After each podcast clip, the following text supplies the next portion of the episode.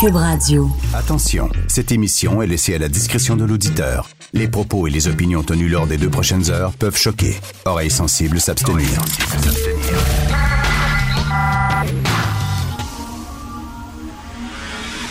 Martino. Richard Martineau. Politiquement incorrect. On parle pas d'amener Disneyland au Canada, là. On parle d'avoir deux personnes, comme si ces deux personnes-là allaient révolutionner la Cube. Radio. Bienvenue à Politiquement Incorrect. C'était Yves-François Blanchet, parce que c'est des gens qui disent Hey, le couple Princier qui vient s'installer au Canada à mi-temps, ça va être bon pour le tourisme. Là. Le chef du bloc dit Calmez-vous, c'est pas Disneyland qui déménage ici, c'est deux personnes. Vous savez que ça va coûter à peu près 10 millions de dollars pour assurer leur sécurité à ces deux beaux là parce que ça leur tente pas d'être trop proche d'Elisabeth, elle est trop fatigante, toute la famille royale. Fait qu'ils ont décidé de venir ici. Elle, on le sait, tout ce qu'elle veut, c'est une carrière à Hollywood. Elle s'en fout du Canada, mais vraiment, s'en torche. Là. Ça pourrait pas y passer plus par-dessus sa tête, mais tu sais, bon. Ah, bref, c'est la, la grosse nouvelle. C'est le couple royal. On s'en foutu. Clan Panton devrait déménager pour se faire une belle pub. le Clan Panton, les déménagers. Clan Panton, Ben oui. déménager. Pensez qu'ils vont faire leurs achats, eux autres? Ils vont demeurer où? Pensez qu'ils vont aller chez Costco? Pensez qu'ils vont avoir une carte de Ben, Costco? des Costco partout en? Amérique du Nord, parce que, bon, à Vancouver, il y en a aussi, là, sur euh, à Victoria, où ils vont? Et, le, palais de Buckingham a 700 plans, 700 chambres, j'avais dit hier, 780 chambres ou quelque chose comme ça, 78 toilettes, une affaire de fou ben raide. Quelle bande de parasites qu'on puisse encore vivre dans des, euh, dans des monarchies où les gens se passent le pouvoir parce qu'ils ont le bon sens. Voyons donc, on n'est pas au Moyen Âge, on est en 2020, ça n'a aucun sens à quel point c'est obsolète. Lorsqu'on lit ce qui s'est passé à Granby, ça lève le cœur. Là, c'est le, frère de la petite martyre de Granby qui lui aussi se faisait torturer, euh, c'est-à-dire sparadrap sur la bouche, du tape, quand euh, il, parlait trop, on lui mettait euh, du tape sur la bouche, des douches froides d'en face. Il disait, mon papa me mettait la douche froide en pleine face, puis parce que j'avais pas respecté les consignes absolument dégueulasse. Selon moi, il faudrait refaire complètement l'échelle des peines. Il faudrait revoir notre système juridique et tout ce qui touche les enfants, tout ce qui touche la maltraitance des enfants, pour moi, ça devrait être les peines les plus sévères. Ça devrait être en haut, là. Sais, genre, il n'y a pas plus sévère que ça comme peine. Malheureusement, dans notre système de justice, si tu un fraudeur comme Vincent Lacroix, par exemple, puis toute cette gang de crosseurs-là, tu as probablement une peine plus sévère que si tu as maltraité un enfant. C'est comme ça. Les peines qu'on accorde, qu'on donne aux, euh, aux condamnés, aux criminels, je ne les comprends pas. L'échelle est tout croche. Euh, donc, les, les cols blancs, les bandits à col blanc qui ont, qui ont floué des gens, mais qui n'ont pas vraiment le martyrisé personne, eux ont des peines incroyables parce que hey, des crimes économiques, c'est vraiment important dans notre société, alors que des maltraitances d'enfants. Et ce qui- le plus, le plus incroyable là-dedans, c'est qu'en 2018, je crois, en 2018, en tout cas, la DPJ avait vraiment euh, euh, avait, entendu le cas de ce petit gars-là. Et la DPJ avait statué que la sécurité du petit garçon, tiens, euh, la situation de l'enfant a déjà été présentée à la Cour au printemps 2018 et celle-ci a déclaré la sécurité et le développement du petit gars compromis, entre autres, parce qu'il encourait un risque sérieux de subir des abus. Et on dit que sa, sa sécurité était en danger. Et là, il n'y a pas eu de suivi. Il n'y a pas eu de suivi. On savait que le petit gars, sa sécurité était en danger. La DPJ était au courant du dossier. Il n'y a pas eu de suivi. Qu'est-ce que ça donne s'il n'y a pas de suivi? Alors, sa petite sœur est morte. Lui, il a été martyrisé. Ça a l'air qu'il a été témoin en plus des sévices que sa sœur, que sa sœur a. Euh, puis ça, ça a mené à la mort de sa, la sœur. Vous imaginez ce petit garçon-là, à quel point il va être traumatisé dans sa vie plus tard. Je trouve ça absolument dégueulasse. Euh, j'ai très hâte de voir le rapport de Mme Régine Laurent euh, concernant la maltraitance des enfants et la protection de la sécurité des enfants. J'espère qu'on va être extrêmement sévère envers la DPJ. La DPJ hein, qui refuse souvent de transmettre ses dossiers sous prétexte que oui, mais ça concerne des mineurs, donc il faut pas que il faut pas qu'il y ait de fuite, euh, il faut que ça soit top secret. Non, non, non, vous allez faire preuve de transparence. Et euh, Régine Laurent le dit, la DPJ, vous allez faire preuve de transparence. On a le droit de savoir qu'est-ce qui se passe exactement dans votre organisme et s'il y a des manques, s'il y a des failles, s'il y a des échecs, s'il y a des erreurs, on veut le savoir, puis on va tourner la vis. À un moment donné, la DPJ, c'est pas un organisme intouchable, c'est pas l'État dans l'État. Donc, euh, il y, a trop, il y a trop de choses comme ça. C'est absolument dégueulasse ce qui s'est passé là. Euh, écoutez, je vais vous parler de Denise Bombardier. Elle n'aime pas les tatouages. OK? Elle dit qu'il y a des jeunes qui se font tatouer puis vivent dans l'instant présent. Et plus tard, quand ils vont être vieux, leur tatouage va être tout croche parce que leur corps va être déflaboxé. Puis ils vont avoir euh, le menton euh, au, sein, puis les seins, c'est la bédaine, puis la bédaine, c'est les genoux. OK? Elle a rien dit ça. Puis elle a dit, on vit, et ces gens-là croient que toute leur vie, tu sais, tu as des convictions quand tu es jeune, puis là, tu te fais tatouer ta conviction. Puis tu penses que tu changeras pas, mais tu changes. Dans la vie, on change. Et heureusement, les gens qui n'arrêtent pas me dire, t'as changé, Richard, tu penses pas pareil comme quand t'es... Je reviens là-dessus. Si à 50 ans, tu penses comme si tu avais 30 ans, tu as perdu 20 ans de ta vie.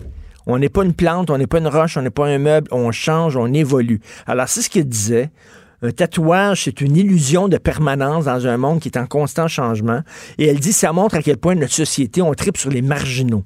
Hein? Tout ce qui est normal nous apparaît foqué, nous apparaît pas bon. Tout ce qui est marginal est cool. C'est tout ce qu'elle a écrit. C'est tout ce qu'elle a écrit.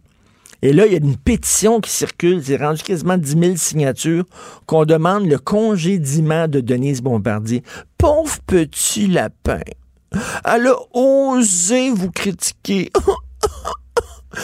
Elle a dit qu'elle n'aimait pas mes tatouages. Là, je suis là, toute mon estime de moi, tout en mille miettes, tout en petits morceaux, tout mon ego. My God, man up, prenez-vous en main. Là. On a le droit, vous avez le droit de pas être d'accord avec des gens, avec les déclarations de certaines personnes, sans tout le temps, tout bout de champ, de manger leur demander leur. Vous êtes pathétique, vraiment pathétique. Le petit gars qui criait au loup tout le temps puis qui avait jamais de loup. Vous êtes vraiment niaiseux. Vous n'avez pas autre chose à faire. Là. Tiens, tatouez-vous, là, un, j'ai, un beau, j'ai un beau tatouage pour vous. Tatouez-vous dans le front. Get a life.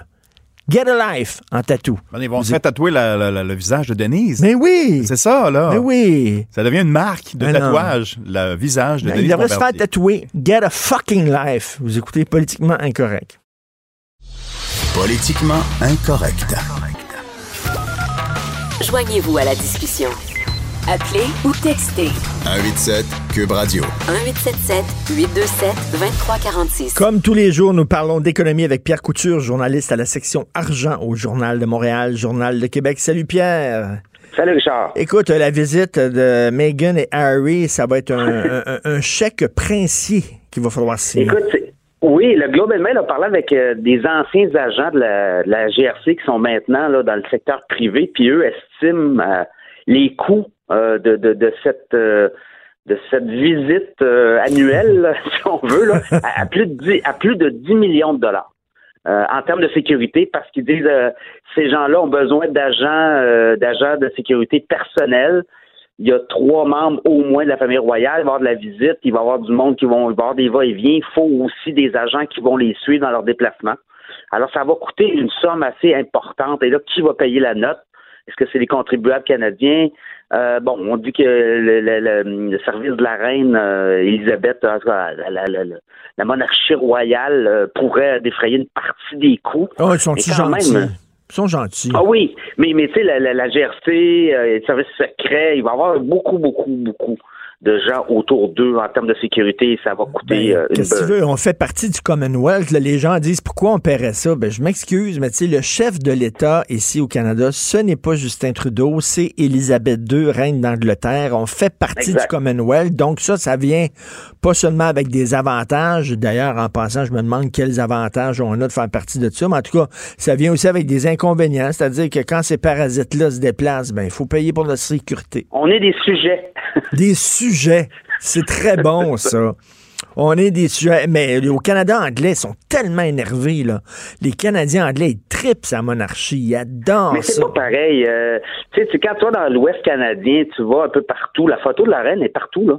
Ben oui. Ils trippent vraiment sur la monarchie dans les, les Canadiens anglais, alors qu'ici, ben, ça semble être euh, plus une anecdote euh, qu'autre Ben chose. oui, ce qui Alors, montre euh, encore qu'on n'a rien à voir avec ce pays-là. Mais bon, ça, c'est ma mon opinion personnelle. Écoute, je suis content parce que moi, des fois, je me réveille dans la nuit et je suis angoissé. Là. Je me dis, Elon Musk, il va-tu arriver à boucler ses fins de mois? Ça, ça, Ah, ça m'angoisse. Mais là, finalement, là, ça, ça, ça va bien pour lui. Là. Ben, et si t'avais, écoute, si t'avais joué à la bourse, là, Richard, dans les derniers six mois, là, t'avais placé de l'argent dans, dans Tesla. Écoute, au mois de juillet, l'action de Tesla, t'as 250 dollars. Là, euh, elle a tapé le 500 dollars en six mois. Et là, lui, la valeur boursière de Tesla s'approche de 100 milliards. On est à 97 milliards. Et lorsqu'on va taper le 100 milliards, tu sais qu'Elon Musk a aucun salaire hein, avec Tesla. Il y a juste des options. Ah Et oui. une des options, ouais, une des options, c'est que la valorisation boursière de Tesla reste ou demeure à 100 milliards de dollars pendant six mois. Et s'il rencontre d'autres objectifs financiers, il y a des bonnies de 346 millions de dollars qui l'attendent.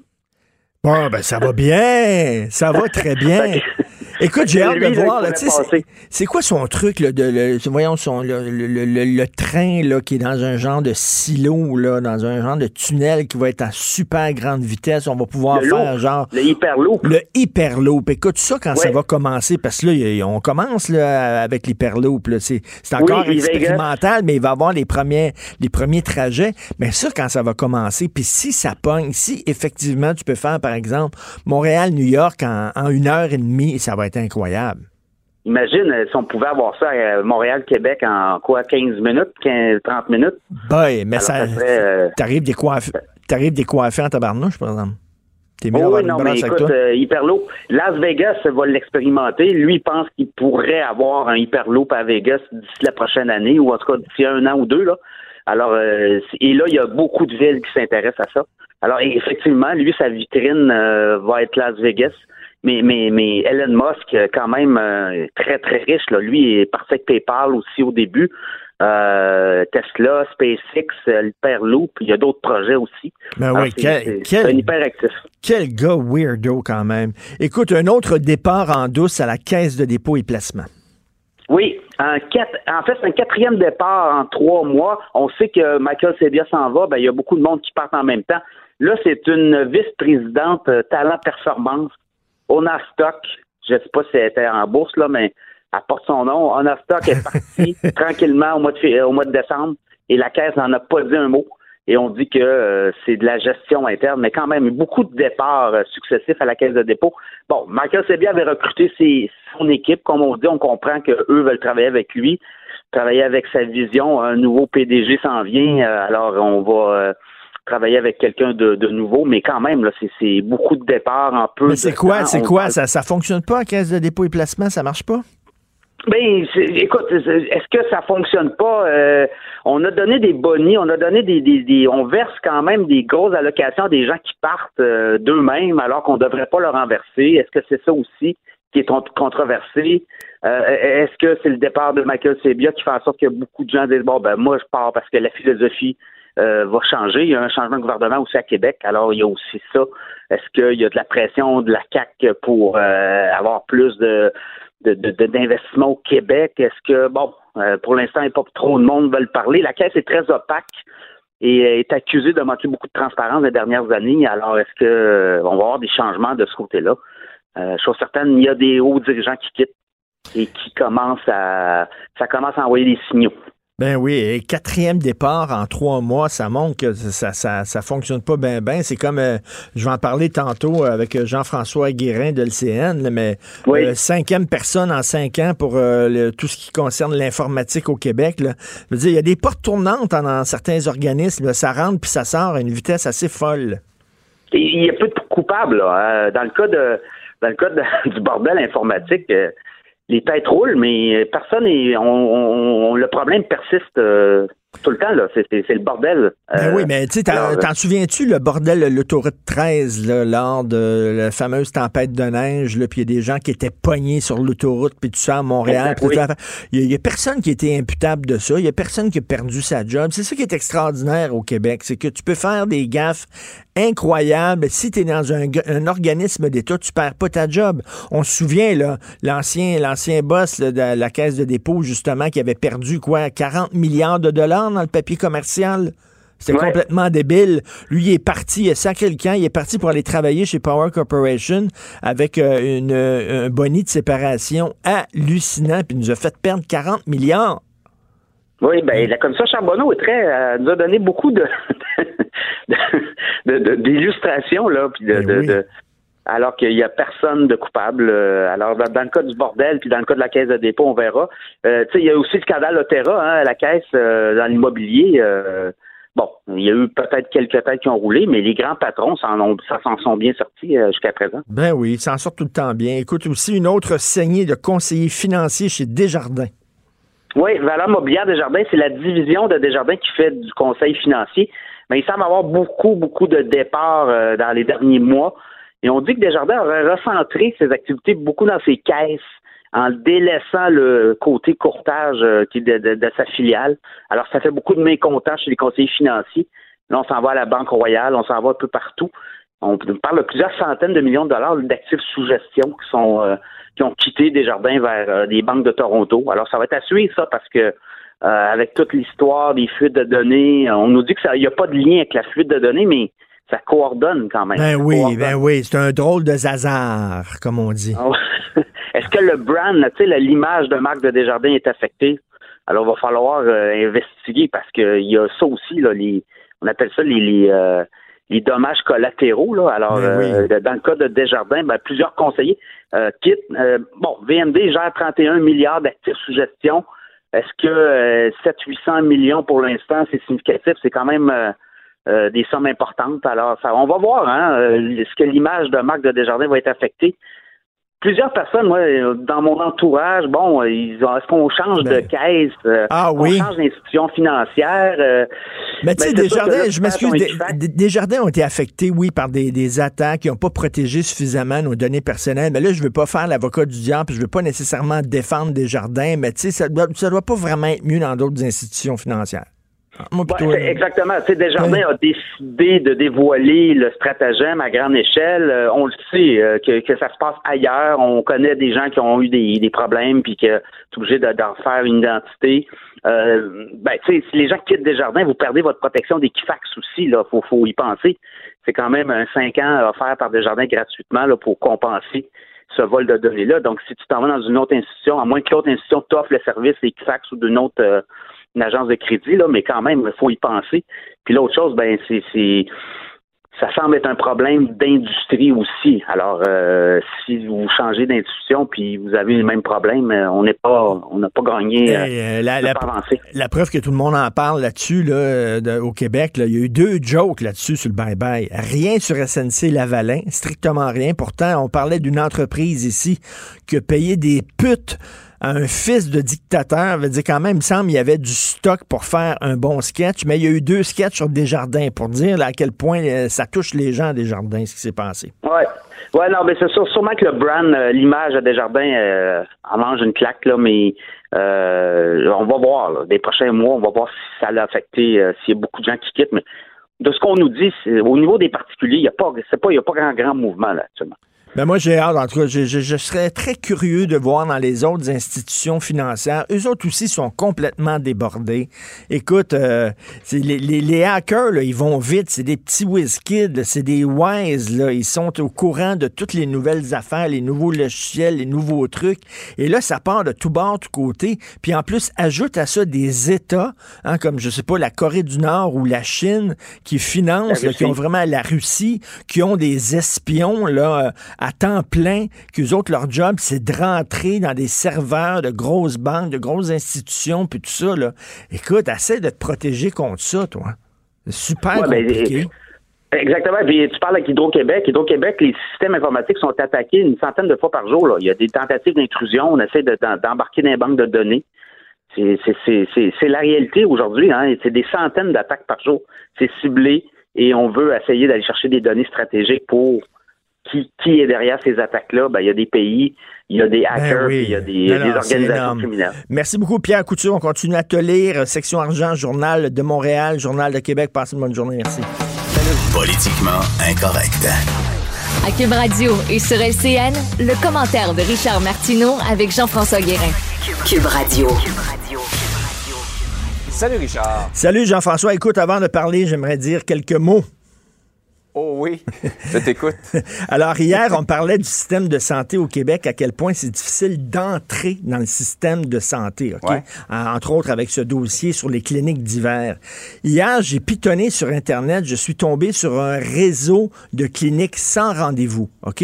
Et là, sur le site Internet, là, ils ont une clinique, entre autres, dans l'ouest de Montréal, ils ont une clinique sur la rue Jean-Talon à Montréal.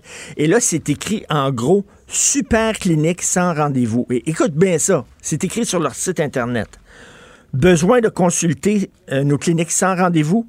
Grâce à notre service en ligne, vous avez désormais la possibilité de prendre rendez-vous dans une de nos cliniques sans rendez-vous. C'est la quadrature du cercle. Écoute, c'est incroyable. Ici, là, on, a des, on a des clubs nudistes, mais il faut que tu sois habillé pour rentrer dans le club nudiste. Qu'est-ce que je te dis? Inco- incompréhensible. Merci de cette note, euh. Richard, pour commencer. On va revenir sur le, le bordel informatique. Euh, on en parle, euh, on règle pas, on n'arrive pas à régler le problème. Et là, il semble que les patrons et patronnes se succèdent à un rythme effréné. Ben oui, euh, texte de Nicolas Lachance, le cinq patrons de l'informatique en cinq ans, c'est incroyable et c'est des portes tournantes. On va mettre des portes tournantes. On le sait que c'est le bordel informatique, on en a déjà parlé. Je n'ai pas apporté mon sac de fil aujourd'hui pour en parler, mais des projets qui défoncent les budgets, qui ne respectent pas les échéanciers, des systèmes qui sont en puis qui sont obsolètes la journée même de leur mise en onde. Ça doit coûter 100 millions, ça finit par coûter 1 milliard. Bref, alors on n'est jamais content, on remplace ces gens-là. Et là, il y a eu des attaques. La dernière personne qui était en charge de tous les systèmes informatiques, tous les projets informatiques au gouvernement du Québec a été, euh, on lui a montré la porte parce qu'on dit qu'il n'a pas suffisamment protégé nos données personnelles. Et là, c'est une nouvelle qui arrive. Catherine Desgagnés-Belzile, qui est en, en- en poste depuis le 31 octobre 2019. Écoute, en ce qui concerne l'informatique, on a l'impression que le gouvernement est complètement dépassé. Qu'est-ce que tu veux? C'est un monde, c'est un milieu qui bouge extrêmement rapidement, qui évolue très rapidement. Et le gouvernement, ben, c'est un éléphant. C'est un éléphant. Ils sont en train de comprendre le logiciel 1.2 que déjà le logiciel 3.25 vient de sortir. Tu comprends, là? Et là, il y a un petit jeune qui a 15 ans avec des boutons, une casquette à l'envers, un sac de Doritos entre les deux cuisses, qui, lui, est capable d'entrer dans les serveurs de la Maison-Blanche quasiment. Alors que les autres sont comme... Pout, pout, pout, pout, pout, là. Donc, écoute, ils sont comme le Canadien avec Stevie Wonder d'un but puis Ray Charles au centre. Comprends-tu? Complètement dépassé, là. Là, Je vois très bien ce que tu veux je dire. vois très bien. Alors là, c'est la cinquième personne. On dit ça, c'est la bonne personne. Elle, elle va régler les problèmes. Permettez-moi d'être un peu sceptique. On verra. Souhaitons-le, en tout cas, parce que c'est nos données et c'est notre argent surtout qui est investi dans tout ça. En terminant. Richard, euh, on se pose la question, on veut changer de fond en comble le, le cours d'éthique et de culture religieuse pour euh, enlevé pas mal de religion. Qu'est-ce que tu en penses? Oui, ben moi, on pleure pas sur ce cours-là, hein, mais là, c'est parce que là, là, on veut remplacer ça par un cours fourre-tout, là, incroyable. Tu sais qu'on fait des consultations pour savoir ça va être quoi le nouveau cours. Ouais. Alors là, voici ce qu'il va avoir dans le nouveau cours, OK? Là, mettez vraiment votre tuque, là, puis attachez-le avec votre broche. Participation citoyenne et démocratie éco-citoyenneté, le recyclage, le gaspillage alimentaire, le respect de l'environnement, développement de soi et relations interpersonnelles, éthique, culture des sociétés, j'ai aucune idée qu'est-ce que ça veut dire, citoyenneté numérique, c'est-à-dire protection des données personnelles, etc., comment euh, utiliser Facebook, comment se protéger, éducation juridique, comment fonctionne notre système de justice, une cour d'appel, une cour euh, suprême, éducation à la sexualité, écoute, tout ça dans le même cours, moi je trouve que c'est pas assez. Moi je mettrais aussi, là, comment utiliser Tinder, quoi faire en cas d'invasion de zombies, euh, survivre dans un bunker, un cours de pêche à la mouche, puis le scrapbooking aussi, que je mettrais dans le même cours. Je trouve qu'il n'y a pas suffisamment. Non, mais trop, c'est comme pas assez. Là, les, les professeurs disent Attendez une minute, puis moi, habituellement, là, je chiale contre les profs parce qu'ils veulent jamais, dès qu'il y a un changement, ils disent non, non, Ouais. non. Mais là, je peux les comprendre en disant Mais ce cours-là, ça va être un fourre-tout complet. Donc, j'espère qu'on va dégraisser ça parce que, écoute, là, l'école, c'est là pour nous apprendre à compter, à lire, à réfléchir. Mais là, on est en train là, Mm. de t'apprendre à, à recycler, puis, euh, voyons donc, puis à utiliser Facebook. Calmons-nous. Ouais. Il y a un aspect très utile, effectivement, à plusieurs de ces notions-là, mais effectivement, Ben oui. regrouper tout ensemble. Là, Tout ça ensemble fait- dans le même cours, toi. Ouais. Un peu trop. À voir. C'est pas, pas réglé encore. Non. Richard, merci beaucoup. Excellente journée, tout le monde. Salut. À toi aussi. Ici, Martineau et l'actualité, c'est comme le yin et le yang.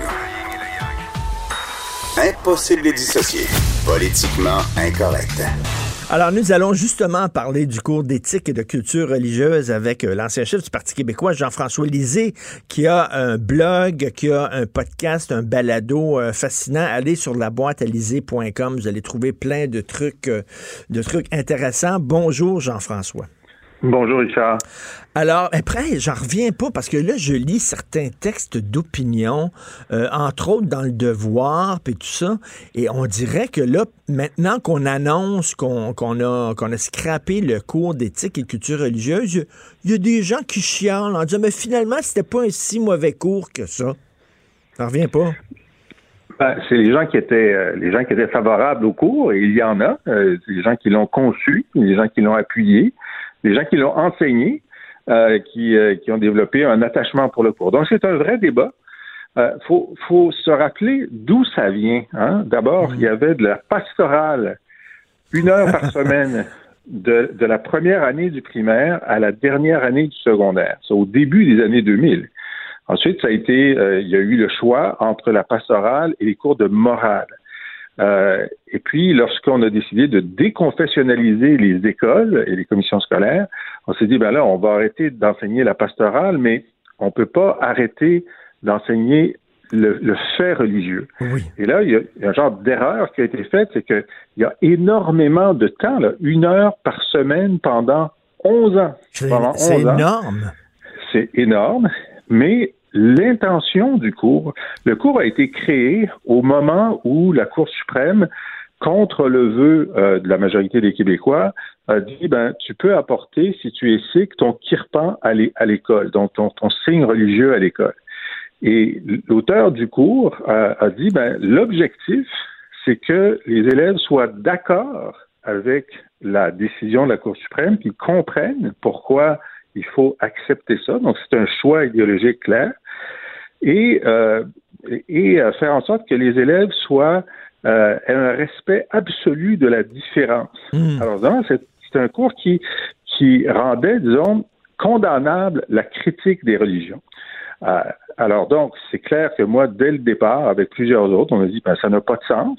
Et, et écoute, Euh, euh, Jean-François, moi j'ai toujours dit que c'était un cours pour nous enfoncer dans la gorge le credo multiculturaliste à la Trudeau, Pierre Elliott et Justin. Euh, Qu'est-ce que tu en penses? Est-ce que c'était un Oui. cours là, de, de- justement de, de, de, de lavage de cerveau quasiment? Là?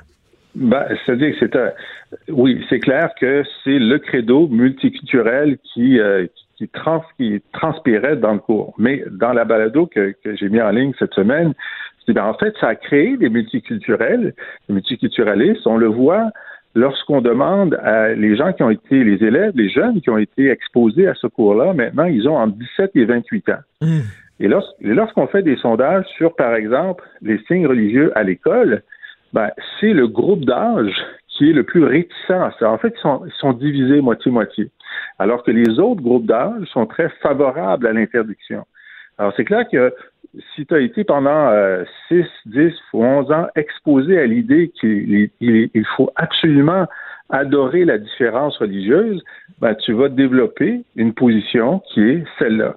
Et c'est cette génération-là, dès qu'on critique les religions, on fait preuve d'intolérance, de xénophobie et de racisme.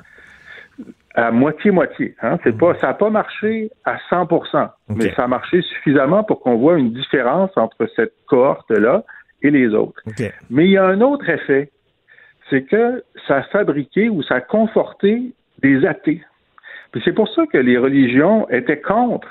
Bon, les laïcs, comme toi et moi, étaient contre, mais les écoles religieuses étaient contre. Pourquoi? Parce que si tu veux que ton, ton enfant ait la foi dans ta religion, c'est important qu'il ne soit pas exposé aux autres religions. Hein, parce qu'il y a seulement un Dieu, il y a seulement une vérité. Ben oui. Mais le cours exposait les enfants à chacune des religions, puis il leur disait, voyez, il y a plusieurs dieux, il y a plusieurs rites, il y a plusieurs récits, il y en a qui se ressemblent, il y en a qui se ressemblent pas, et ils sont tous respectables.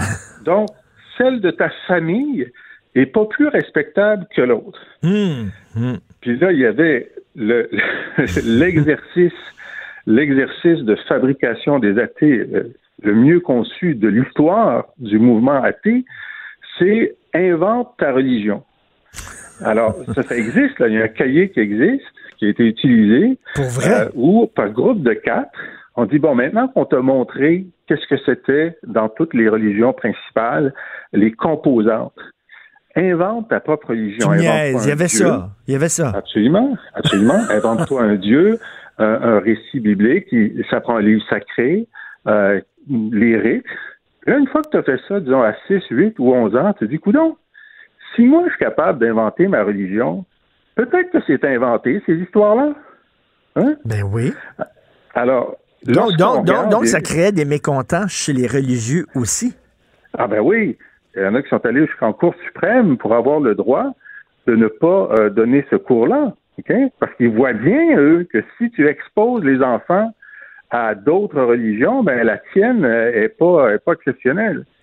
Alors, lorsqu'on regarde le, le, pourcentage des Québécois qui croient en Dieu ou qui ne croient pas en Dieu, euh, en haut de 35 ans, la majorité des Québécois croient en Dieu. Plus tu es vieux, plus tu y crois.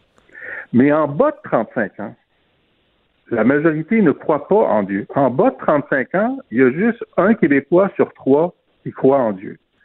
Alors que le paradoxe de ce cours, c'est que c'est pas la seule cause du décrochage religieux chez les jeunes, il y en a d'autres, mais je pense que ça a participé à créer une génération de multiculturalistes. Mais oui, mais qu'on parle de religion, moi je peux te promener dans les cours d'histoire ou de géographie, mais pas un cours pour ça. Et d'ailleurs, il faut rendre à César ce qui lui appartient. C'est le Parti québécois qui avait demandé qu'on scrape ce cours-là et qu'on le remplace par un cours de, formation citoyenne. C'était dans ton programme à toi, Jean-François. Exact, exact. C'était en 2016 que j'ai fait cette proposition.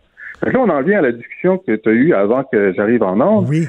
Ben, qu'est-ce qu'on met dans ce cours-là? Bon, d'abord, c'est vrai que dans la proposition, puis moi, je suis allé sur le site Internet du ministère de l'Éducation, j'ai lu le document, j'ai participé à ça la prend, consultation. Ça prend pas de temps là, de, remplir la consultation. Effectivement. Et euh, il y a du temps pour mettre beaucoup, beaucoup, beaucoup de choses, hein, parce que c'est une heure par semaine pendant 11 ans. Alors, quel devrait être le fil conducteur? Ben, ça devrait être euh, l'initiation à la citoyenneté. On dit, bon, lorsque tu auras fini ce cours-là en secondaire 5, il faut que tu sois prêt à être un citoyen informé, éclairé, qui a des repères. Mais qu'est-ce que ça veut dire concrètement, initiation à la citoyenneté? C'est quoi? Comment fonctionne le système politique? Comment fonctionne le système juridique? Ce serait quoi? Bon, par exemple, euh, par exemple, et puis, et puis on peut en débattre. Hein, il y a matière à débat. Mais moi, je pense qu'effectivement, tu peux pas sortir de ton secondaire sans savoir c'est quoi les élections, comment ça fonctionne, les partis, euh, c'est quoi la participation, bon, sais, de, de, savoir comment ça fonctionne. Tu devrais avoir des repères juridiques. Si quels sont tes droits, quelles sont tes responsabilités, l'égalité homme-femme, comment ça fonctionne. Euh, tu devrais avoir, et ce qu'il n'y a pas dans l'offre, dans, dans euh, tu devrais savoir comment euh, faire ton budget familial, comment ça fonctionne le crédit, comment, comment ne pas succomber euh, à l'hyperconsommation et aux arnaques. Écoute, hein. c'est le rôle, c'est le rôle de l'école, ça. Il y, y, a des gens comme Mathieu Bocoté qui disent on devrait prendre ces, cette heure-là pendant 11 ans et faire plus d'histoire, faire plus de français, revenir, euh, je veux dire, euh, au, au, aux bases académiques. C'est-tu vraiment le, le, rôle de l'école? On en demande beaucoup à l'école. Hein? On demande pas seulement d'instruire les gens, mais pas des éduquer, mais quasiment des élever. Là. Ben là, euh, devenir un citoyen, moi je pense que ça doit, ça devrait faire partie du rôle de l'école. Euh, tu sais, euh, euh ce sont des connaissances dont le jeune citoyen au Québec a absolument besoin. il a besoin d'anticorps aussi. Bon, par exemple, le cours à la sexualité, c'est sûr que ça le prend pour toutes sortes de raisons. Mais déjà, déjà ça, là, déjà ça, c'est un cours en soi. Là. Mettre ça dans ce cours-là, fourre-toi avec d'autres affaires. Pas une heure par semaine pendant 11 ans. Hmm. C'est la quantité de temps, là. C'est énorme. C'est bon. Alors, des anticorps pour nos, jeunes citoyens, savoir comment pas tomber dans les grippes d'un proxénète, savoir comment ne pas tomber dans les grippes d'une secte. Bon, mais ça, c'est tes parents qui devraient t'enseigner ça, pas l'école. Ben, pourquoi? Parce qu'on a des gens qui sont formés, on a des programmes, on va t'expliquer ça. Puis de toute évidence, les parents ne l'enseignent pas suffisamment, hmm. Puisque le nombre de nos jeunes filles qui tombent sous les, sous les, griffes de proxénètes, bon, puis c'est l'environnement immédiat. Maintenant, dans le cours proposé, il y a un truc qui, pour moi, c'est simplement le fantôme du, euh, du cours OCR qui revient sous culture et société. Et là, ce qui m'a vraiment frappé, c'est que si tu apprends à quelqu'un c'est quoi la citoyenneté puis le vivre ensemble, puis je pense qu'il faut lui, dire, pourquoi est-ce que le mot, laïcité n'est pas prononcé? Hmm. Il y a nulle part où on lui dit dans la société québécoise où tu vas être citoyen, nous, on a fait le choix d'un État plus laïque. Aux États-Unis, c'est autre chose, au Canada, c'est autre chose, puis on ne les critique pas, mais nous, c'est le choix qu'on a fait, puis voici pourquoi. Et ça, c'est très particulier parce que c'est comme si le ministre n'avait pas eu le cran hmm. d'aller jusqu'au bout de sa proposition. Tout à fait. Et de parler de laïcité, d'expliquer la laïcité, parce que Dieu sait que c'est un concept qui est mal compris par plusieurs personnes. On pense, on associe ça à l'athéisme, la laïcité. Ça n'a rien à voir. Tu as tout à fait raison, Jean-François, de, dans le cours de citoyenneté, d'expliquer, parce que c'est une valeur fondamentale au Québec. Les Québécois la partagent, C'est quoi la laïcité? Tout à fait vrai. Écoute, je, il reste peu de temps. Je veux absolument euh, euh, utiliser le le temps qu'on a, euh, les Oscars, parce que je sais que tu es un grand cinéphile comme moi. D'ailleurs, tu parles de cinéma, tu parles de culture euh, euh, sur ton site. bon, les Oscars ont, dévoilé leur, leur nomination. C'est quoi ton gros coup de cœur en cinéma, toi, en 2019? Hmm. Si je te disais ben, ton film, Oui, ben, je les ai pas tous vus, ceux-là, mais Marion Story, j'ai trouvé ça très fort. Ah oui. C'est ah très fort, donc avec euh, Scarlett Johansson et Adam Driver, qui, je, veux dire, la force de leur euh, de leur interprétation. Puis là, on voit Scarlett Johansson qui est pas en train de tuer des méchants comme dans Avengers. et puis on, l'apprécie. Ce sont deux excellents acteurs avec un excellent scénario. Puis on, est on est très empathique pour les deux là. Oui. Euh, nous on est trop on est on est tellement vieux qu'on a vu Kramer versus Kramer euh, il y a quoi 30 ans qui était le premier film américain sur le divorce. Euh, puis ça nous déchirait, mais là c'est la même chose. On, on est d'accord avec les deux, puis on aimerait ça que ça marche, mais on comprend pourquoi ça marche pas. Puis euh, non, c'est Et on voit, on voit à quel point aussi quand les avocats s'en mêlent, à quel point là, là, ça devient vraiment enflammé et euh, acrimonieux quand les avocats s'en mêlent. Est-ce que tu as vu 1917, 1917 euh, encore? Écoute, tu le recommandes? Ah, c'est extraordinaire. C'est une prouesse technique là, inégalée dans l'histoire du cinéma. Faut vraiment que tu voir ça, puis on s'en reparlera. Et je dis aux gens, là, la boîte vous allez trouver trouver des blogs, vous allez trouver des balados là-dedans. Je suis un des, des abonnés de la première heure et euh, c'est vraiment rempli d'informations hyper intéressantes, de points de vue intéressants sur l'actualité parce que Jean-François est un excellent pédagogue aussi, euh, des trucs sur l'histoire du Québec. Donc, la boîte je vous le recommande. Merci beaucoup, Jean-François. Merci, Richard. Merci. Bonne semaine. Martineau, franchement, même avec les cheveux gris, il reste un animateur très coloré. Politiquement incorrect. Alors, c'est avec bonheur que je retrouve l'analyste politique Emmanuel Latraverse. Salut Emmanuel. Bonjour. Allô, écoute, en 2015, euh, je veux qu'on parle de Justin Trudeau là, avant d'aborder les, sujets que tu nous as proposés.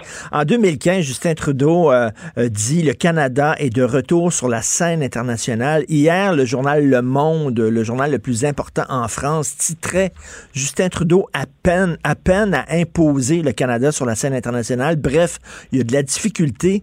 Comment tu, euh, comment tu vois, toi, sa réaction face à tout ce qui s'est passé en Iran?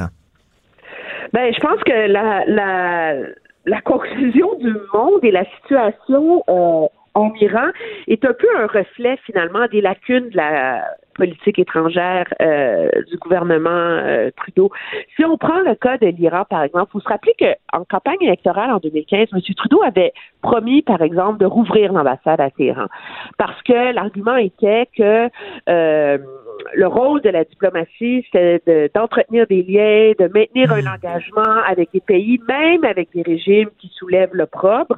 Et, euh, et donc, c'était vraiment vu comme une promesse un peu comme symbolique du réengagement euh, hmm. du Canada sur la scène internationale et d'un virage à contrario de l'espèce de politique étrangère noir et blanc, euh, les bons, les méchants euh, de la du gouvernement un peu. Puis qu'est-ce qui est arrivé finalement? Le gouvernement n'a jamais rouvert cette ambassade-là.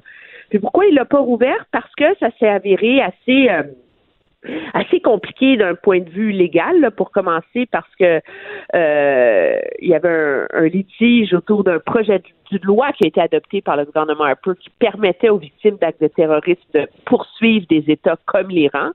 Et donc, l'Iran voulait qu'on amende cette loi-là. On mhm. s'entend avant d'y arriver. On avait trouvé un compromis intermédiaire où on, aurait une mission là-bas qui serait pas une ambassade. C'était compliqué de trouver des locaux. Puis finalement, là, il y a qu'est-ce le clou dans le cercueil, c'est qu'il y a eu un ressac partisan ici au Canada. Puis le gouvernement a dit tant pis, c'est trop compliqué. Et c'est un peu ce qu'on a vu finalement sur la scène internationale en général. Ce gouvernement-là, d'une part, oui, a mis presque toutes ses énergies sur les États-Unis et s'est concentré sur les enjeux d'engagement plus euh, plus sexy, plus euh, euh, qu'on connaît. L'écologie, etc. Mais, on n'est plus là au Moyen-Orient. L'égalité des femmes, l'engagement des femmes, etc. Ça, c'est beaucoup plus facile à avancer que de négocier des enjeux très litigieux avec avec des régimes voyous. Là. Hmm. Donc, on en fait le prix aujourd'hui. Puis la preuve, moi, ça m'a ça m'a marqué là, dans les deux dernières, euh, les deux conférences de presse qu'a donné M. Trudeau la semaine dernière. Il a été hyper adéquat, il faut le dire, sur la question de l'appui aux familles des victimes, de, de comment mobiliser le Canada pour appuyer ces familles-là, etc. Aucun reproche. Mais posez pas une question au-delà de ce cadre-là à M. Trudeau. Là. Mais, mais on dirait que c'est le, canal de discussion entre le Canada et le Moyen-Orient et comme il n'existe plus, on n'est pas présent là, On n'est pas là. On n'est pas dans le game. Non, mais le Canada a toujours eu a jamais été un joueur majeur là, mais il était quand même un joueur important parce qu'il était près des États-Unis, mais n'était pas les États-Unis. Et, euh, et le gouvernement s'est un peu désengagé de ce, de, ce dossier-là. Je pense que ça a été exacerbé aussi par l'élection euh, de M. Trump. Mais encore aujourd'hui, M. Trudeau n'est pas capable de formuler de façon claire c'est quoi les prochaines étapes pour le Canada? Est-ce que vraiment on va reconnaître la garde révolutionnaire islamique comme une organisation terroriste? Est-ce qu'on va imposer des sanctions selon euh, la loi Magnitsky qui a quand même été adopté au Canada. Il y a plein, plein d'avenues, il y a plein de questions qui se posent sur la suite de l'engagement, sa lecture des tensions avec les États-Unis. Et la seule réponse qu'il est capable d'offrir, c'est de dire cela fera partie des réflexions dans les prochaines semaines. Hum, hum, hum. c'est, je veux dire, Non, non, il y a de la, pas il y a de la misère. là. On voudrait là, remettre euh, euh, au centre de la scène internationale le Canada, là, mais il- comme, euh, comme disait le monde, il peine à le faire. Écoute, tu veux revenir sur le jugement de la Cour sur la DPJ dans l'affaire de la fillette de Granby? Écoute, c'est comme une lecture obligatoire, je pense, Ben ouais. pour quiconque s'intéresse à ce dossier-là.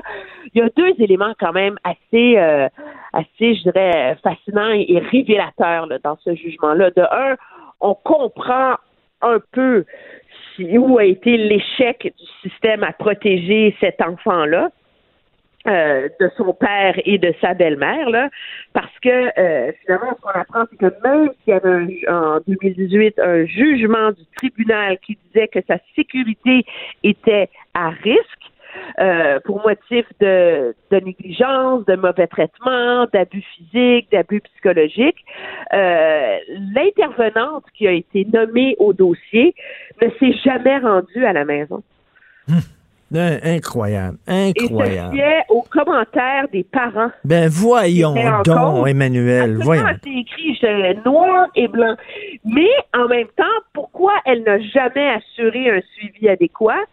C'est que cette personne-là était en réduction de charge de travail pour cause de santé et travaillait deux jours par semaine quand elle avait une pleine charge à assumer. Et un suivi. Alors, imagine que dans cette période-là, pendant huit mois, c'est non seulement euh, la fillette de Grabé, son petit frère qui ont été mal suivis, mal protégés par la DPJ, mais c'est tous les autres enfants qui avaient les dossiers de cette intervenante-là. Là. Je veux dire, c'est absolument euh, euh, le, le juge est quand même assez tranchant quand il dit que le petit frère de, de cet enfant-là a, euh, a- a- a finalement euh, a vu ses droits lésés par la DPJ et que ces lacunes soulèvent l'indignation. là. Attends, il faut le répéter, euh, là, parce que les gens, là, écoute, la DPJ se fiait sur euh, les témoignages des parents, sur ce que disaient Oui. les parents. Oui, parce que euh, euh, parce que euh, l'intervenante en question, d'après ce qu'on en comprend là, dans le jugement, euh, avait en avait trop sur les bras. Là. Elle était à, à travailler deux jours par semaine. Elle avait la charge d'un temps complet. Euh, et donc, euh, c'est même pas l'intervenante qui est blâmée dans le jugement, c'est la direction de la protection de la jeunesse à qui on, on reproche d'avoir mis l'intervenante en échec. C'est avoir assuré qu'elle ne réussirait pas son travail et donc ainsi d'avoir euh, gravement lésé les droits euh, de ces deux enfants-là. Là.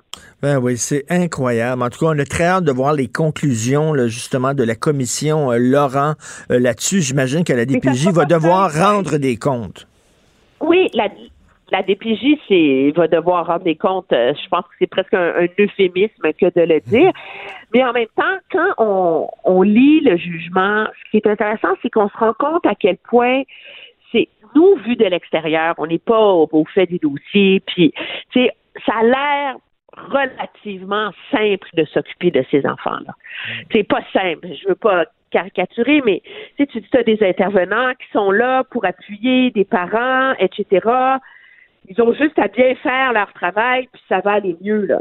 Hmm. Mais je te donne un exemple. La question qui va se poser bientôt, c'est est-ce que le petit frère, là, qui est maintenant placé dans une super famille d'accueil, etc., qu'est-ce qui va lui arriver dans six mois? Est-ce qu'il va retourner graduellement auprès de sa mère biologique, qui en avait perdu la garde, ou est-ce qu'on va le placer dans un foyer d'accueil? Il y a une question de le placer dans un autre foyer d'accueil à ce moment-là, parce que le foyer où il est en ce moment, les gens vont prendre leur retraite, tu vois le concept. La mère en question, à lire le jugement, c'est pas une mauvaise personne, mais elle est elle a eu des incapacités à exercer son rôle en termes de, de santé mentale, euh, de légère déficience intellectuelle. Euh, elle, et c'est une femme qui a tout essayé. Là. Elle a tout fait. Elle a, elle, a, elle a suivi des cours. Elle a, et donc, elle a affiché un immense progrès dans les dernières années. Mais même son retour, cet enfant-là auprès de sa mère biologique, c'est pas une mère idéale, là. On s'entend. Et donc, comment tu réussis à naviguer ça entre le besoin de, cet enfant-là de retrouver sa mère? Qui veut tout faire pour bien s'occuper de lui maintenant. mais qui n'est pas bien outillé, là.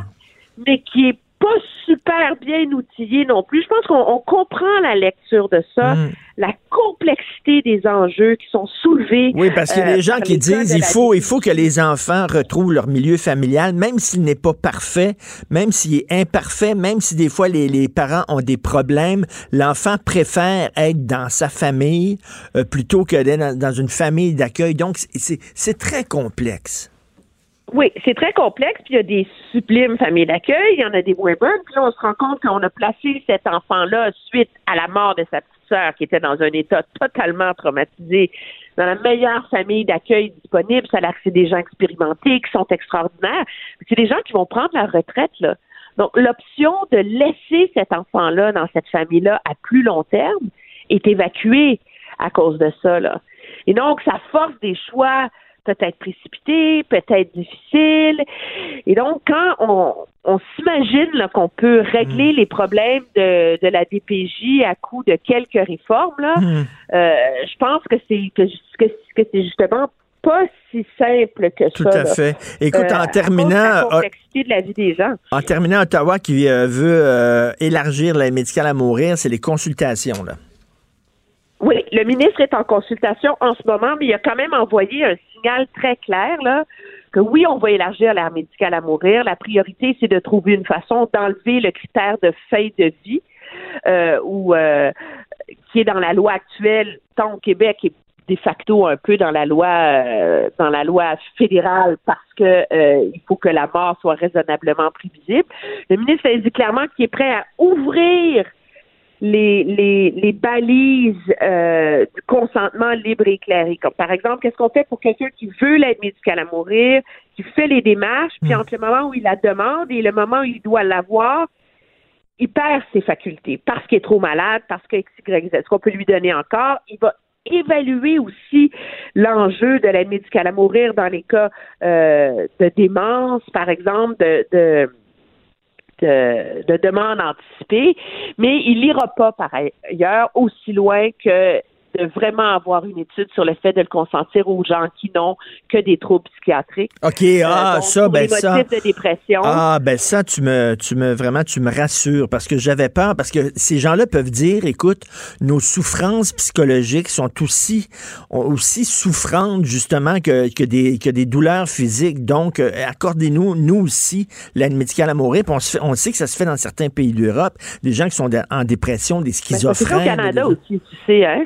Ah oui. Parce que entre le moment où il y a eu le jugement de la Cour suprême et le moment où Ottawa est légiféré, il y a quand même une période de six mois là, où l'interdiction était caduque, l'article du Code criminel était annulé, mais il n'y avait pas de loi. Et donc, les gens qui voulaient l'aide médicale à mourir allaient devant un tribunal.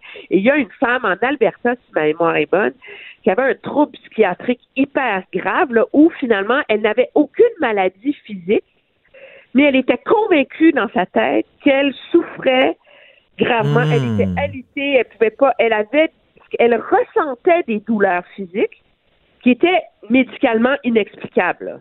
OK? Et donc, euh, c'est classé comme un trouble psychiatrique, etc. Et cette femme-là a réussi à obtenir l'aide médicale à mourir. Hi, OK, Donc, ça, ça euh, ouvre la porte là, à peut-être des, des dérapages. là. Heureusement qu'on va pas là encore. là. Non, ni euh, ni ça, ni finalement pour euh, les jeunes, euh, les euh, les mineurs matures, là. donc euh, les jeunes qui n'ont pas 18 ans, Oui. mais qui sont capables de démontrer au tribunal qu'ils devraient être capables de décider de leur propre vie. Là. Donc, on parle de jeunes de 16, 17 ans, etc., qui peuvent être gravement malades.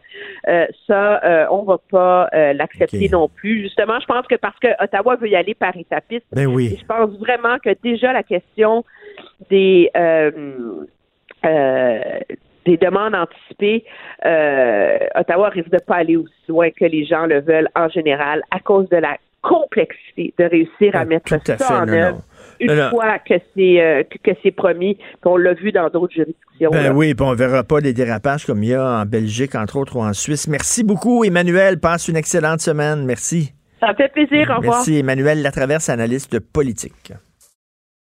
Politiquement incorrect. Martino, il aurait pu être humoriste. Mais comme l'actualité n'est pas toujours drôle, il a préféré animer Politiquement Incorrect. Cube Radio. Je vais vous parler de Enquête, l'émission Enquête à Radio-Canada. Ben oui, on était ici à Cube Radio, à Québécois, mais on n'est pas en vase hein. Il se passe d'autres choses. Il y a d'autres médias aussi qui font des choses intéressantes, puis il faut en parler. Des fois, j'aimerais ça que Radio-Canada parle aussi de, de ce qui se passe euh, dans le Journal de Montréal, mais il n'en parle pas beaucoup, hein? Il n'en parle pas bien, bien. Hein, dans les revues de presse, les émissions de Radio-Canada, radio, moi, de dire, euh, on parle pas bien, du Journal de Montréal. En tout cas, moi, je ferai pas ça. Je veux parler d'émission d'enquête qui va se porter sur la biographie de Joey Saputo écrite par John Parizzella. Vous savez, il y a deux façons d'écrire des biographies, puis on est dans la mode des biographies. hein. Allez, là, allez chez Archambault, chez Renaud Bré, vous allez voir, les biographies, il y en a, il y en a, il y en a. Même au cinéma, les biopics, il y en a énormément. Il y a deux façons d'écrire une biographie. Soit tu fais une enquête, c'est-à-dire que tu rencontres les gens, les proches, les gens qui ont travaillé avec, la famille, tout ça, tu interviews 150 personnes, tu fais une enquête approfondie sur une personne, soit tu te mets au service de cette personne-là, tu t'assois avec elle, tu fais de longues entrevues, mais avec seulement cette personne-là qui te raconte sa vie. Dans ces biographies-là, ben tu risques, tu sais, c'est sa version des faits. Puis tu risques de te faire remplir. Puis que la personne veut dire bien ce qu'elle veut dire. Je me souviens, euh, Sophie Mablonde avait fait la, biographie d'un chanteur, puis qui avait dit que lui avait fait le HEC, il avait eu des cours, puis un diplôme au HEC, a téléphoné au HEC pour voir, puis c'était pas vrai. C'était pas vrai. Tu sais, des, des fois, il y a des artistes qui, qui embellissent, qui bon, On est tous comme ça un peu, là. Tu des fois, on raconte des souvenirs d'enfance. C'est-tu vraiment un souvenir qu'on a? C'est quelque chose qu'on nous a raconté dans notre famille, puis on pense qu'on l'a vu. Puis, tu sais, avec le temps, ta mémoire est comme, elle est tout croche, tu sais. Fait que, bon, John Parizella, qui est quand même pas n'importe qui, là. John Parizella, vous le connaissez, à l'analyse politique, puis tout ça, il est dans le milieu de la politique depuis très longtemps, a mis sa plume, donc sa réputation, au service de Joey Saputo. Vous connaissez Saputo? Les fromages, puis bon, le, le- stade, euh, le stade de l'Impact, puis tout ça.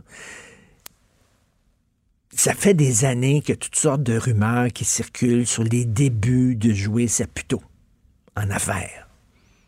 Ça a l'air que c'était pas legit, legit. Il est devenu legit après, mais au début, ça a l'air que. Puis même lui en, parle de ces rumeurs-là dans le livre de John Parizella. Alors là, ils ont fait un exercice très intéressant en enquête. J'ai bien hâte de voir ça c'est qu'ils ont pris le livre qui est écrit par Parizella, puis ils ont vérifié. Qu'est-ce qui est vrai, qu'est-ce qui est pas vrai dans Joey Saputo. Et à ce que je sache, c'est la première fois qu'un organe d'information crédible se penche sur la carrière et les débuts de M. Saputo. Et moi, j'avais contacté, quand le livre de Joey Saputo était sorti, j'avais contacté un journaliste euh, spécialisé dans les affaires judiciaires. Puis j'ai dit, écoute, tu crois-tu ce qu'il dit? Monsieur Saputo, dans sa biographie qui est écrite par John Parizella, tu crois-tu ce qu'il dit? Le gars m'a écrit Nada, niet, pantoute, over my dead body. Que c'était n'importe quoi. Et moi, je me pose la question, comment ça se fait que, OK, un petit journaliste qui commence ou quelque chose comme ça se mette au service d'une personne en disant, bon, raconte-moi ta vie, puis je vais écrire ça, moi. Correct, là. On appelait, on appelait ça avant, on appelait ça avant, mais on ne peut plus appeler ça comme ça, on appelait ça des nègres. Avant. Comment écrire un livre avec un nègre sans se fatiguer? Bon, c'était comme ça, ça s'appelait. Mais, tu sais, John Parizella, moi, quand j'ai vu le livre sortir en disant comment ça se fait que lui il a mis sa réputation comme ça dans les mains d'un homme autour duquel il circule toutes sortes de rumeurs, vraies, pas vraies, je sais pas. Mais il me semble que moi, je ferai attention. Puis je checkerai en tabarnouche, je ferai des vérifications avant de- d'écrire ça. En tout cas, bref, j'ai très hâte de voir ce reportage-là où euh, qu'est-ce qui est vrai, qu'est-ce qui est pas vrai dans cette biographie-là. J'ai bien hâte que ça sorte. Écoutez, en, terminant rapidement, euh, j'ai lu un texte hallucinant dans le National Post sur le film Ford versus Ferrari. Vous savez, ça se passe à la course du Mans euh, en 1966 où Ford, c'est Ferrari régnait sur les courses automobiles, puis Ford, ils ont décidé, eux autres, euh, de faire une auto de course. Le film est avec Matt Damon et Kristen Bale, c'est bien bon. Et là, le National Post, en disant c'est un film, c'est tous des hommes blancs, euh, hétéronormatifs, c'est tous des hommes blancs, hétérosexuels. Ça se passe en 1966. C'était ça l'histoire. C'était deux blancs. Ça se passe en 66 dans le milieu de l'automobile. Il n'y avait pas beaucoup de femmes dans ce milieu-là à l'époque. Il y a pas beaucoup. Faut-tu réécrire l'histoire? Faudrait-tu faire un film historique sur 1966 où il y aurait des noirs dans l'industrie automobile, puis des gays, puis des femmes? C'était pas comme ça. Ils disent pas, ils disent pas. Puis là, dans National Post, ah oui, la nostalgie de cette bonne époque. Puis tu sais, il n'y a rien de nostalgique là-dedans. Ils montrent qu'est-ce que c'était, c'était quoi la réalité de cette époque-là. C'est bien niaiseux. Puis là, c'est National Post. C'est un, journal quand même qui n'arrête pas de critiquer la rectitude politique. C'est un journal assez à droite.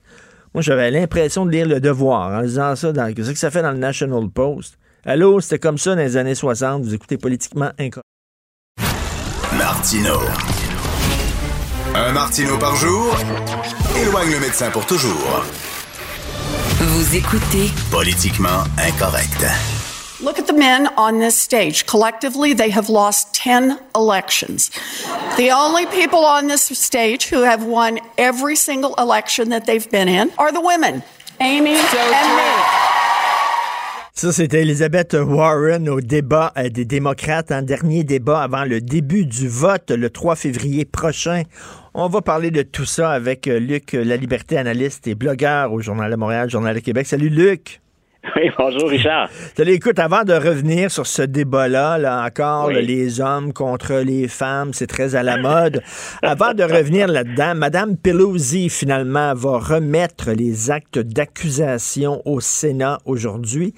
Je n'ai pas compris exactement là, sa stratégie de s'asseoir sur les actes d'accusation puis Ouais. de, de- de- de prendre son temps avant de les remettre au Sénat. C'était quoi l'idée derrière ça? Puis on n'est toujours pas certain. Ils sont nombreux à croire que finalement la stratégie, ben c'était un coup, euh, c'est un coup de dé, puis que ça, ça a plus ou moins bien tourné pour elle. L'idée de retenir les accusations pendant un certain temps, c'était d'exercer des pressions supplémentaires sur les républicains au Sénat, entre autres sur le chef de file des républicains, qui est Mitch McConnell. Donc ce qu'on souhaitait, c'est, écoutez, M. McConnell, vous avez déjà affirmé que vous étiez de mèche, là, vous travaillez de concert avec la Maison Blanche, ce qu'on trouve plus ou moins correct puisque vous devez être impartial au Sénat. C'est là où se déroule le procès dans la procédure de destitution. Donc, on a dit, écoutez, nous, ce qu'on aimerait, c'est un, que, que vous fassiez au moins minimalement votre travail impartial, puis on veut obtenir des témoins supplémentaires. On en voudrait au moins trois ou quatre plutôt qu'on évacue la procédure comme une simple formalité puis qu'on parvienne au vote très, très rapidement. Et M. McConnell, jusqu'à maintenant, il ne s'est pas laissé ébranler. Puis dans les sondages, ben, on sait que c'est un, match ou une partie sur laquelle on, tente de gagner la guerre des perceptions. Euh, ça n'a pas fait bouger beaucoup l'aiguille dans les sondages. là. Les Américains sont les Américains sont malgré tout favorables à la procédure. là. Puis on, on, on est bien d'accord pour dire que Donald Trump, euh, quand je dis bien d'accord, c'est à 52, 53, 54 mais ça n'a pas changé le nombre de personnes finalement qui étaient en accord avec la procédure ou qui reprochaient à Donald Trump un certain nombre de, de- de comportements, entre autres bien sûr ceux dont il est question dans le dossier ukrainien. Donc après avoir tenté de faire grimper la, la pression un peu ou de mettre plus de poids sur les épaules de McConnell, euh, il y a des démocrates dans le propre parti donc de Mme Pelosi qui ont dit euh, c'est assez. Puis c'est assez entre autres parce que vous faites beaucoup d'ombre à, à la course à l'investiture. Donc il y avait ce débat-là hier soir. Mais on a dit pendant ce temps-là, il n'y a personne qui parle de nos candidats, puis il n'y a personne qui parle de nos enjeux. Donc elle était un peu entre l'arbre et l'écorce, Mme Pelosi, et ce matin à 10 heures, on a annoncé la conférence de presse dans laquelle elle va dire ben voici qui sont les gens qui, chez les démocrates, vont porter le dossier au Sénat. Et euh, on s'attend à ce que ce soit là, des, des- des visages connus comme Adam, Adam Schiff ou euh, M. Nadler, ceux qui ont essentiellement présidé les deux commissions pendant lesquelles on a établi ou tenté d'établir la preuve contre Donald Trump. Une fois donc qu'on aura identifié ces gens-là, ben, les accusations parviennent au Sénat, puis on croit que ça va débuter tout ça mardi prochain. Mais là, on sait là, déjà là, que bon, il, il va être lavé de tout soupçon. là. Les, les- les- républicains ne veulent rien savoir. Euh, je pense que même M. McConnell. La, la dit- nuance est, la nuance est importante, Richard, parce que c'est là-dessus qu'on qu'on joue. C'est c'est pas laver de tout soupçon. C'est qu'on va juger du côté républicain que c'est pas suffisant pour lui retirer son poste. Mais euh, ce qu'on lui reproche reste là. Il y a des dossiers d'ailleurs, certains qui sont devant les tribunaux. Il y a des gens qui ont été arrêtés pour ça. Donc tout ça continue, mais on ne va pas le de ses fonctions. La guerre qui se joue, le match qui se livre actuellement, c'est qu'il y a deux républicains, Mitt Romney, entre autres, et Susan Collins, qui est une sénatrice du Maine. Ces deux-là, eux, ce qu'ils essaient de faire, c'est d'aller chercher les deux votes républicains nécessaires, donc parmi leurs collègues au Sénat, pour qu'on invite, malgré l'avis de Mitch McConnell, pour qu'on invite un ou des témoins. Et le, le, seul match ou le seul suspense qui reste, c'est ça. Le punch de la fin, tu viens de le dire, M. Trump va rester président. Mais est-ce qu'on va entendre des témoins, puis est-ce qu'on va pouvoir utiliser les témoignages pour, idéalement, si on est un démocrate, ben pour nourrir notre dossier puis l'étoffer auprès de la population C'est ça, on veut, on veut, on veut l'affaiblir pour les prochaines élections. C'est ben voilà, ça le truc. C'est essentiellement l'enjeu qui reste. Puis en même temps, ben, il y a quelque chose de très sérieux derrière ça.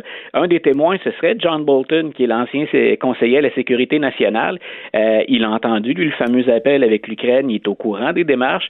Et plus dangereux pour Donald Trump, puis ça, ben, c'est loin d'être sûr qu'on aille jusque-là. Il y a de nouveaux éléments de preuve dans ce dossier-là. Il y a un proche de Rudy Giuliani, qui est l'avocat personnel du président, qui s'appelle Lev Parnas, qui est un ancien associé d'affaires, qui, lui, est impliqué avec le gouvernement ukrainien, puis est au courant de cette histoire-là. Et lui a été arrêté déjà. Euh, il est derrière les barreaux et il a dit euh, aux enquêteurs, ben, je collabore avec vous, voici mon téléphone, le contenu, mes contacts, mes courriels, et là dedans, il y a plein de choses qui sont nuisibles hmm. pour le dossier de Donald Trump. Donc, est-ce que tout ça va circuler uniquement dans les journaux ou si on va permettre finalement d'en débattre ou de nourrir le dossier euh, pendant le, procès au Sénat? Ben ça, c'est la grande question. Ben, tout à bien sûr, les républicains ne le veulent pas. Écoute, je veux revenir sur cette histoire de l'avion abattu, l'avion ukrainien. Là, bon, on a entendu le président de Maple Leaf, on a entendu Justin Trudeau qui semble dire c'est de la faute de Donald Trump, c'est à cause de l'escalade. Donald, Trump est responsable de tout ça. Mais mettons, mettons, Luc, là, mettons que l'abattage de l'avion ukrainien suscite une telle colère dans la population iranienne que les gens sortent dans la rue et il y a un renversement de régime. Est-ce qu'on pourrait dire c'est grâce à Donald Trump qu'il y a eu ce renversement de régime-là? Ben, assurément, on pourrait y voir une contribution, ben même, euh, même indirecte. Et si tu as remarqué, euh, Donald Trump, dès son allocution, la première fois qu'il prend la parole après avoir mené cette attaque puis essuyé la réponse iranienne, il a gardé un bout de son allocution pour la population iranienne. Donc, il a dénoncé le régime, mais il a dit à la population, on, on ne vous déteste pas, les Américains veulent la paix. Et depuis ce discours-là, à au moins deux occasions, il a mis en garde le régime iranien contre la façon de traiter sa population. Donc, c'est le hmm. jeu de mots déplacé. Le jeu de mots est un peu déplacé, mais c'est de bonne guerre de se comporter hmm. comme ça.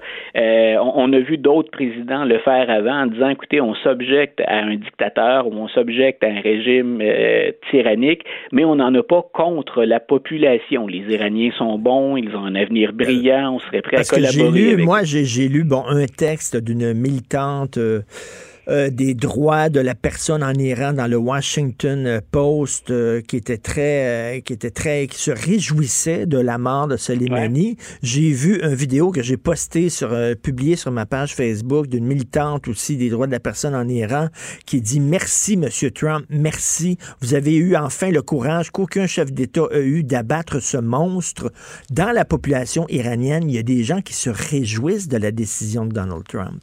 Ben écoute, sur la scène internationale, hein, puis je pense qu'on l'avait abordé un tout petit peu la semaine dernière, mais sur la scène internationale, moi je connais pas de, dirigeants, du moins pas au sein des pays occidentaux, qui, qui se sont plaints de la mort de Soleimani. Euh, la, question était pas là, puis on, on a déjà dénoncé ce régime-là, puis je pense qu'on fait bien, puis on l'a pas toujours fait assez, à mon avis, au Canada.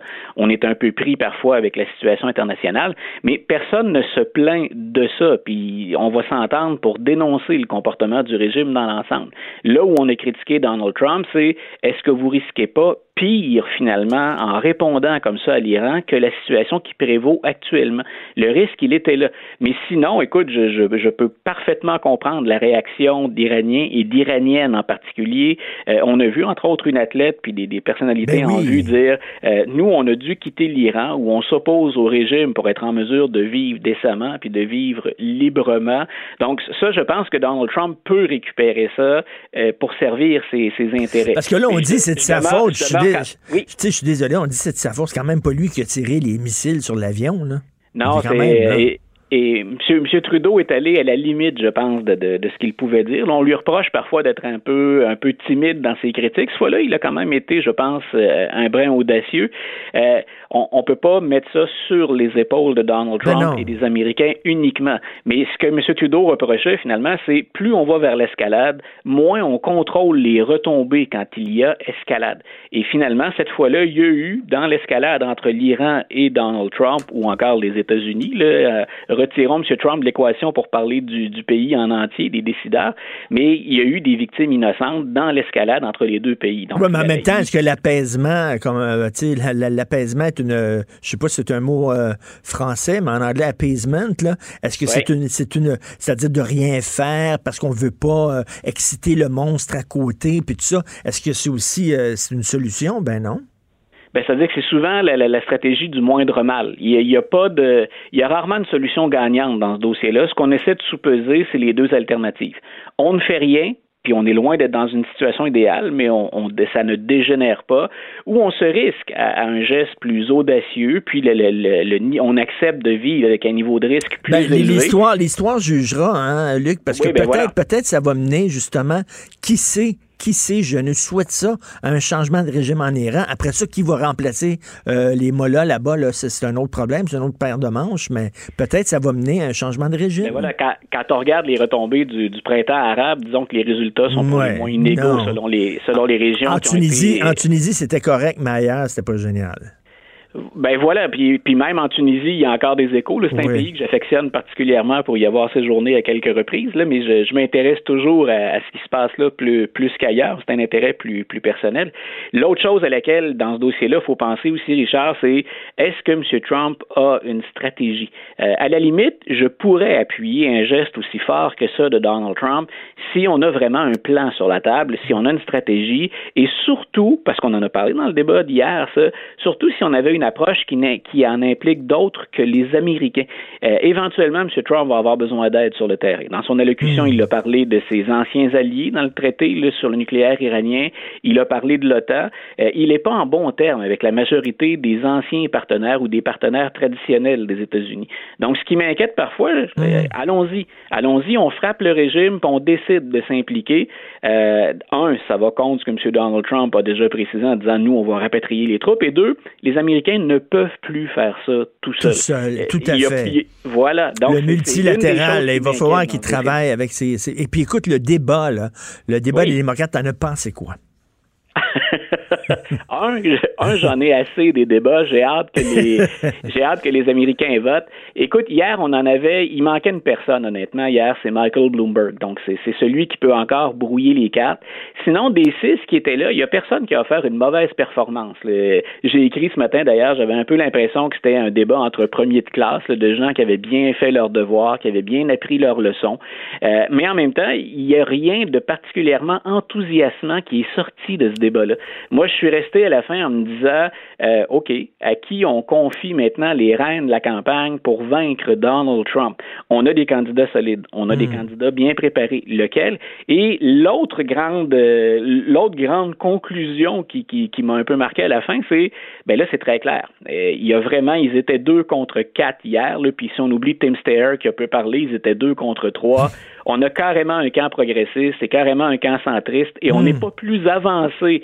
euh, on approche de la fin janvier, on n'est pas plus avancé qu'au départ sur vers que- dans quelle direction on fait campagne, à gauche toute ou au centre gauche. C'est incroyable, hein, ces, ces débats-là, là, je- je- je le- on le voit au Parti conservateur, hein. Ouais. Euh, on le voit chez Québec solidaire, où il y a des gens qui sont un peu plus centre-gauche, il y en a des gens qui sont très, très, très à gauche. On le voit chez les démocrates. De plus en plus maintenant, les divisions, c'est pas entre partis, c'est à l'intérieur même Ouais. Des partis. Oui, oui, le- le- moi je pense que pour la prochaine élection, plus que Donald Trump, euh, hier j'étais content, si je suis un démocrate, là, j'étais content d'entendre Bernie Sanders dire peu importe qui va affronter Donald Trump, je vais me rallier. Puis je vais me rallier avec enthousiasme. C'est ce qu'il n'a pas fait en 2016, Ben oui, euh, Sanders. ben, tout à Donc, fait. mon message pour les républicains et pour les, les démocrates, s'ils souhaitent l'emporter cette année, c'est faites fi de ces différences-là. là. Arrêtez de, de vous quereller sur le sexe des anges. Oui. Vous avez une bête à affronter, puis vous allez Non, avoir mais, besoin mais- mais de allez-y, allez-y avec, le, le- selon moi, le candidat le plus centriste. Commencez pas à Ben, aller tout à gauche, là, parce que vous allez perdre. Vous allez perdre. Moi, j'irais, moi, j'irais avec un, mal, même si c'est, c'est pas, à mon avis, le meilleur candidat, j'irais avec un Biden, un Buttigieg ou encore un Bloomberg. Euh, mais je j'irais pas du côté de, de, Sanders ou de Warren, pas cette année, pas en 2020. Hey, Buttigieg, là, tu sais, moi, j'ai rien contre un candidat homosexuel, mais aux États-Unis, aux États-Unis, vraiment? un président ben, homosexuel aux États-Unis. Et tu vois, Richard, dans, dans, mon biais, dans mon biais de ce matin, j'écrivais à peu près ce que tu es en train de dire. À mon avis, là, depuis le début de la campagne, c'est le candidat le plus impressionnant. Ben celui qui s'exprime le mieux, celui dont le discours est le plus étoffé, puis celui, je pense, qui présente mieux un argumentaire centriste aux Américains, c'est Pete Buttigieg. Mon problème, puis ça, ça, me, ça me chagrine à chaque fois que je dois affirmer ça encore en, 2020, euh, est-ce que les États américains dans l'ensemble sont prêts pour un président? Là, les gens ont dit, ouais, il y a des gens qui vont dire, ils ont voté pour un noir, mais moi, je pense qu'ils sont, ils sont plus prêts à voter pour une femme avant un gay. C'est mon point de vue. Je, voilà, j'ai pas de chiffres, j'ai pas de chiffres pour appuyer ça, mais j'ai la hmm. même impression que toi. Hmm. Ben c'est dommage parce qu'ils vont passer à côté de quelqu'un, mon Dieu, qui est incroyable, et qui est centré sur un ancien militaire en plus. Euh, un oui, gars, il serait capable de, et ça c'est rare chez les démocrates, puis il faut, faut se mettre dans le contexte américain pour bien le comprendre, mais quelqu'un capable de parler euh, aux Américains de religion qui ne soit pas un républicain. Il le fait de façon intelligente et articulée. Pete Buttigieg, c'est un croyant, c'est c'est pas c'est pas fin dans le sens de fake là. Hmm. Il, il, pratique réellement, puis il a des convictions religieuses, et ça les démocrates ne touche pas à ça habituellement ou très peu. Et, c'est un des rares capables de faire hailler avec Mike Pence ou Donald Trump depuis sa, récente conversion. Donc, il, est capable de s'aventurer sur ce terrain-là et être crédible. Ben écoute, il est encore tout jeune. Hein. On vient de le remarquer. Il était maire d'une petite ville. Il est encore ah tout jeune. Peut-être dans quatre ans, peut-être dans huit ans. Il est là encore pour un bon bout de temps, ce gars-là. Merci beaucoup, Luc. Toujours intéressant de te parler. Luc La Liberté, analyste, blogueur, Journal de Montréal, Journal de Québec. Bonne journée. Merci. Bonne journée, Richard.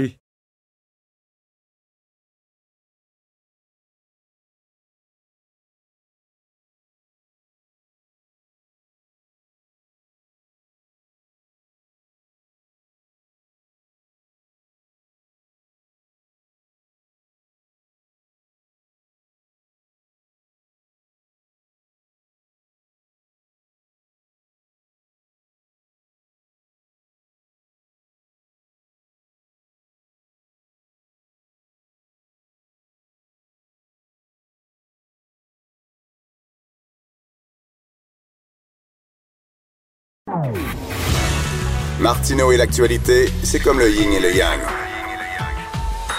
Impossible de dissocier. Politiquement incorrect.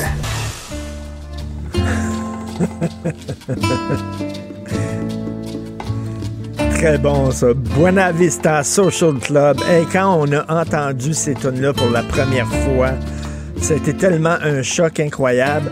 Euh, de la musique cubaine pour euh, accueillir mon ami le politologue Christian Dufour. Christian qui arrive d'un tout inclus à Cuba et qui a encore son bracelet, parce qu'habituellement, quand tu pars du tout inclus, tu demandes à ce qu'il coupe.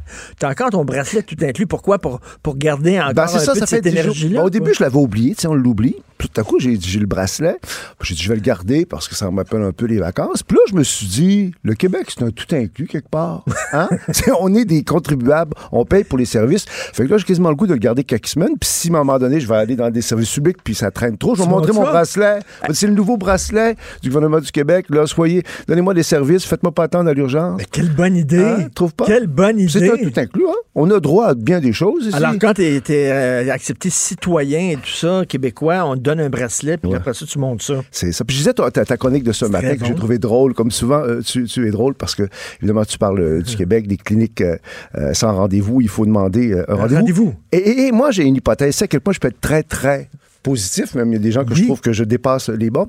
Je me demande si quelque part, quand on nous parle des heures d'attente dans les urgences, tout ça, c'est pas exagéré c'est pas des faux chiffres qui circulent et que quelque part, est-ce qu'il n'y avait pas une stratégie du ministère de la Santé et du gouvernement pour qu'on fasse de la prévention? Autrement dit, on sait bien qu'au Québec, il faut pas tomber malade.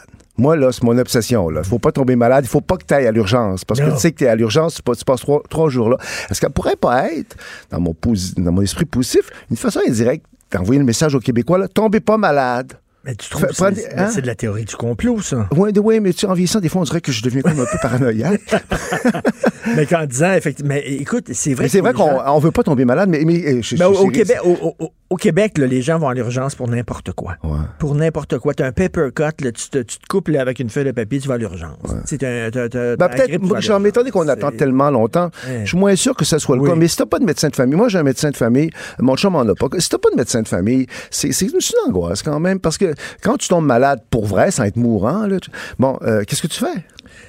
Je t'ai- je t'ai-tu raconté cette histoire-là? J'attendais, je, je vais faire mon épicerie, j'attends en caisse, puis euh, la, la- la télévision là, avec les gagnants de l'Auto-Québec. Ouais. C'est mon médecin, il vient de gagner 5 millions. Ben, j'ai dit, je viens de perdre mon médecin de famille, finir. puis effectivement, là, il est en train de prendre sa pré-retraite, là, puis lui, euh, il va aller pêcher, qui me dit, puis tout ça. Puis là, je perds mon médecin de famille. Il a gagné 5 millions. Déjà qu'il était riche, il était millionnaire. Là, t'as perdu ton médecin. 5 Alors, je pensais, je Ah pensais que- qu'il faisait tirer une place à l'urgence sans attendre. Bien, ça, ça pourrait être bon. Écoute, je veux avant. Faut être mon Dieu, un il y peu, a- là, il y a faut être sérieux un Tellement peu. de choses. Écoute, penses-tu, penses-tu dans ta boule de cristal qu'on va peut-être assister à un changement de régime en Iran? Tu sais, des fois, ça prend un point de bascule. Regarde, rappelle-toi le mur euh, de Berlin en 89. Les gens sortent, vont sur le mur, voient que les soldats sont un peu débordés. Ça les encourage à sortir encore plus. Et là, l'histoire bascule. Fou! Penses-tu qu'on va, on va à ça? Écoute, euh, peut-être. Quand un régime devient très décrépit, il suffit de pas grand-chose pour qu'il s'effondre. Il y a aussi le, euh, euh, le pape Jean-Paul II hein, qui avait dit aux Polonais n'ayez pas peur à un moment euh, crucial. Et ce qui est intéressant, parce que j'écoutais ton invité précédent dans sa discussion avec toi, l'initiative de Trump, en fait, d'assassiner le, le- le- le général Qassem Soleimani, bon, qu'on a beaucoup critiqué, comme bien les initiatives de Trump, elle n'était pas totalement folle au départ. Moi, je trouve qu'il y a des impulsions qui peuvent se défendre, si je- même si je trouve que la façon dont il le fait, c'est pas très sage. Mais on peut se demander si Trump n'a pas été aidé par, en fait, euh, euh, le fait qu'on a abattu Ben le oui. Boeing. Donc, autrement dit, le régime Ça iranien- joue, là, ça joue dans- Ça, ça joue, c'est ça. C'est que dans un premier temps, je trouve qu'il y avait une solidarité nationale en Iran. On peut le comprendre. C'est comme l'Iran qui était attaqué. On tuait un de ses héros nationaux. Sauf que là, le régime a fait tout de suite, à un moment crucial, une erreur qu'il n'aurait pas dû faire. Or, l'Iran, et là-dessus, je, te- je- je te tire la pipe, c'est pas la Corée du Nord. C'est une société qui est plus complexe que, que ça. Il y a une classe moyenne. Le régime est décrépit et vieilli. Donc, je suis pas en train de dire que le, le régime va s'effondrer, mais c'est quand même fascinant de voir que ça a enclenché quelque chose. et rendons à César ce qui appartient à César. Ça peut, en fait, euh, on peut prétendre que c'est lié quand même à, à- à- à- à Donald Trump. Mais souvent, en Occident, euh, on, on dit Ah, il y a un- euh, le régime est tombé, on est content, mais là, c'est le début. là. Après ça, c'est qui va remplacer? Ouais, on l'a vu en Libye, là, c'est c'est le foutu bordel depuis que Kadhafi n'est pas là, à- à- même à un point tel qu'on est en train de s'ennuyer de Kadhafi. Tu as raison. Cela dit, euh, l'Iran, c'est pas la Libye, c'est pas la Corée du Nord. Faut pas oublier qu'avant la révolution islamique, à l'époque du Shah, bon, qui avait ses, ses défauts, là, et puis euh, il y avait une police répressive, c'est une société quand même qui était développée, qui se développait, qui était proche de l'Occident. Il y a une classe moyenne en Iran. Il y a des espaces de liberté en, Iran. Donc, si le régime s'effondre, je dirais que euh, sont moins dans une situation, si tu veux, là, de vide euh, qu'en Libye ou dans d'autres sociétés où il n'y a pas de, de tradition démocratique du tout, où il n'y a pas d'espace de liberté. Écoute, est-ce qu'on en demande trop à l'école? C'est une question que je me pose parce que là, bon, le cours d'éthique culturelle religieuse, on a tiré à la plug puis il n'y a personne qui braille. Mais là, on va remplacer Tu lis ça- pas le devoir, Richard. Ah tu lis oui, pas ça le devoir ce matin, ça pleure, dans ça le pleure. devoir, ça braille. Michel et d'autres. Hein? Ça s'ennuie de ce cours-là. Ah, ouais. Voyons donc. Alors là, on va remplacer ça par un cours où on parlera de participation citoyenne et démocratie, d'éco-citoyenneté, de développement de soi, de relations interpersonnelles, d'éthique, de culture des sociétés, de citoyenneté numérique, d'éducation juridique et d'éducation de la sexualité. T'as une minute, là, c'est un Christy fourre-tout, là. À un moment donné, l'école, la géographie, l'histoire, le français, les maths, ça on peut-tu revenir aux essentiels, aux bases académiques? Là, on en demande trop, là. Je suis totalement d'accord avec toi. C'est comme ça au Québec, on a tout pris besoin d'une religion. En fait. On a balancé le catholicisme par de- dessus bas. Le cours éthique et culture religieuse, c'était comme la nouvelle religion postmoderne. Euh, euh, et là, maintenant, on abolit le cours. Ça, c'est quelle heureuse surprise. Parce que je pensais pas que le gouvernement de la CAQ faisait ça. Moi, j'avais des informations, les faits qu'ils n'oseraient pas euh, euh, faire ça. Bon débarras. Écoute, euh, moi, j'avais interviewé Jean-François Roberge au Franc-Tireur, puis il m'a dit on ne touchera pas au cours d'éthique et culture religieuse. Je me l'avais dit. Alors, ça, ça, c'est encourageant. Je, je veux dire, et ça, je trouve ça plus important personnellement que la loi sur la laïcité. hein. Je, je tiens euh, euh, à, à le dire, même si la loi sur la laïcité, c'est devenu un symbole identitaire politique euh, majeur. Quant à moi, moi, je l'abolirais, point à la ligne et puis je recommencerai à enseigner le français au Québec. Parce que je trouve que quand j'ai enseigné à l'ENAP au niveau de la maîtrise, à un moment donné, je m'étais dit, on n'enseigne plus le français au Québec. Parce qu'ils sont au niveau de la maîtrise, ils sont pas capables de produire dans la grande majorité des cas. Et souvent, euh, euh c'était vraiment des Québécois de souche qui étaient même, parce que quand tu avais des Québécois, des, des, des étudiants issus de l'étranger, ils avaient un meilleur français, ils font, ils font des fautes à toutes les phrases. Donc, euh, il faudrait peut-être enseigner d'autres choses, enseigner des faits, des réalités. Parce que là, je voyais ce matin dans un journal ou hier que là, un représentant autochtone qui se pointe au portillon en disant, oh, dans le nouveau Ah, cours, là, ouais. faudrait parler des Autochtones. On Ah. s'entend-tu qu'il veut pas qu'on parle objectivement des Autochtones qui étaient pas des saints? Il veut qu'on fasse les louanges des Autochtones. Et là, il y a tout évidemment des lobbies, il y a des professeurs qui travaillaient avant.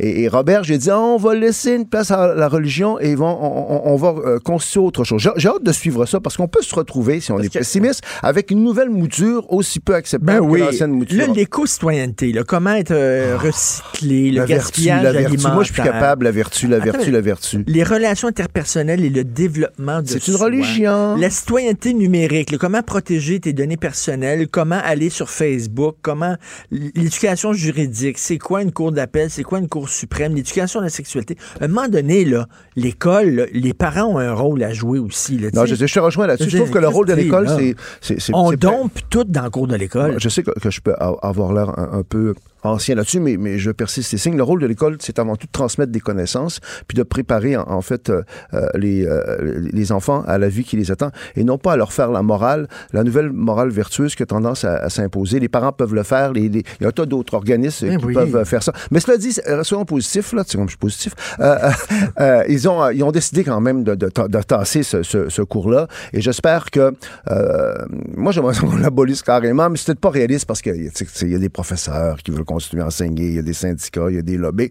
Et le devoir, tu vas voir ce matin là, qu'il y a des gens qui trouvent ça quand même pas. Qu'est-ce que t'en penses de ça, les nostalgiques qui braillent parce qu'on enlève le cours d'éducation euh, Voyons.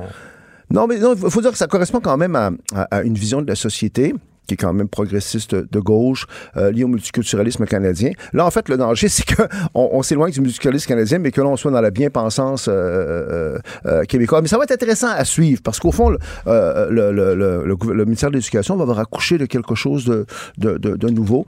Et le point sur lequel, moi, je vais insister, si on me demande mon avis, du factuel, du factuel, du factuel. de l'objectif, de l'objectif, de l'objectif. Exactement. Pas des fa- valeurs. Ouais, pas des Pas des valeurs, valeurs. exactement. Hein, de dire, enseigner aux enfants ce qui existe, le réel qui va les, les- les attendre. Écoute, on a déjà parlé de ton frère qui tripait sur la monarchie, qui est un ami ouais. à moi qui tripait sa monarchie. Est-ce que, est-ce que c'est un peu. euh, est-ce que, toi, t'avais ça un peu, toi aussi? Ben oui, puis dans, mon livre, euh, Le pouvoir québécois menacé, en fait, euh, je, je- je souligne les aspects positifs des systèmes parlementaires de type britannique. Euh, ben- L'Assemblée nationale du Québec, c'est une des plus vieilles assemblées de type Westminster au, au monde. Nos institutions sont totalement d'origine britannique et je les défends. Quelque part, je suis un conservateur britannique dans ma tête. Mais là, là, c'est trop. Parce que là, Harry, là, hey, ça va faire. Je- moi, je n'en suis pas. euh, Autant je défends, si tu veux, la dynamique des institutions britanniques. C'est un archaïsme, évidemment, que la reine d'Angleterre soit encore la reine du Canada. Là. Puis si on pouvait se débarrasser Ben oui. de ça, personne ne pleurerait. Mais là, mon gars, là, Harry, qui est probablement le Andrew de la nouvelle génération. Tu sais, le prince Andrew, là, tu sais, le, le Oui. beau gosse. Avant, Andrew, il était beau-beau comme Harry, hein, Ah puis oui. tout le monde l'aimait comme Harry, puis il a une vie un petit peu bizarre.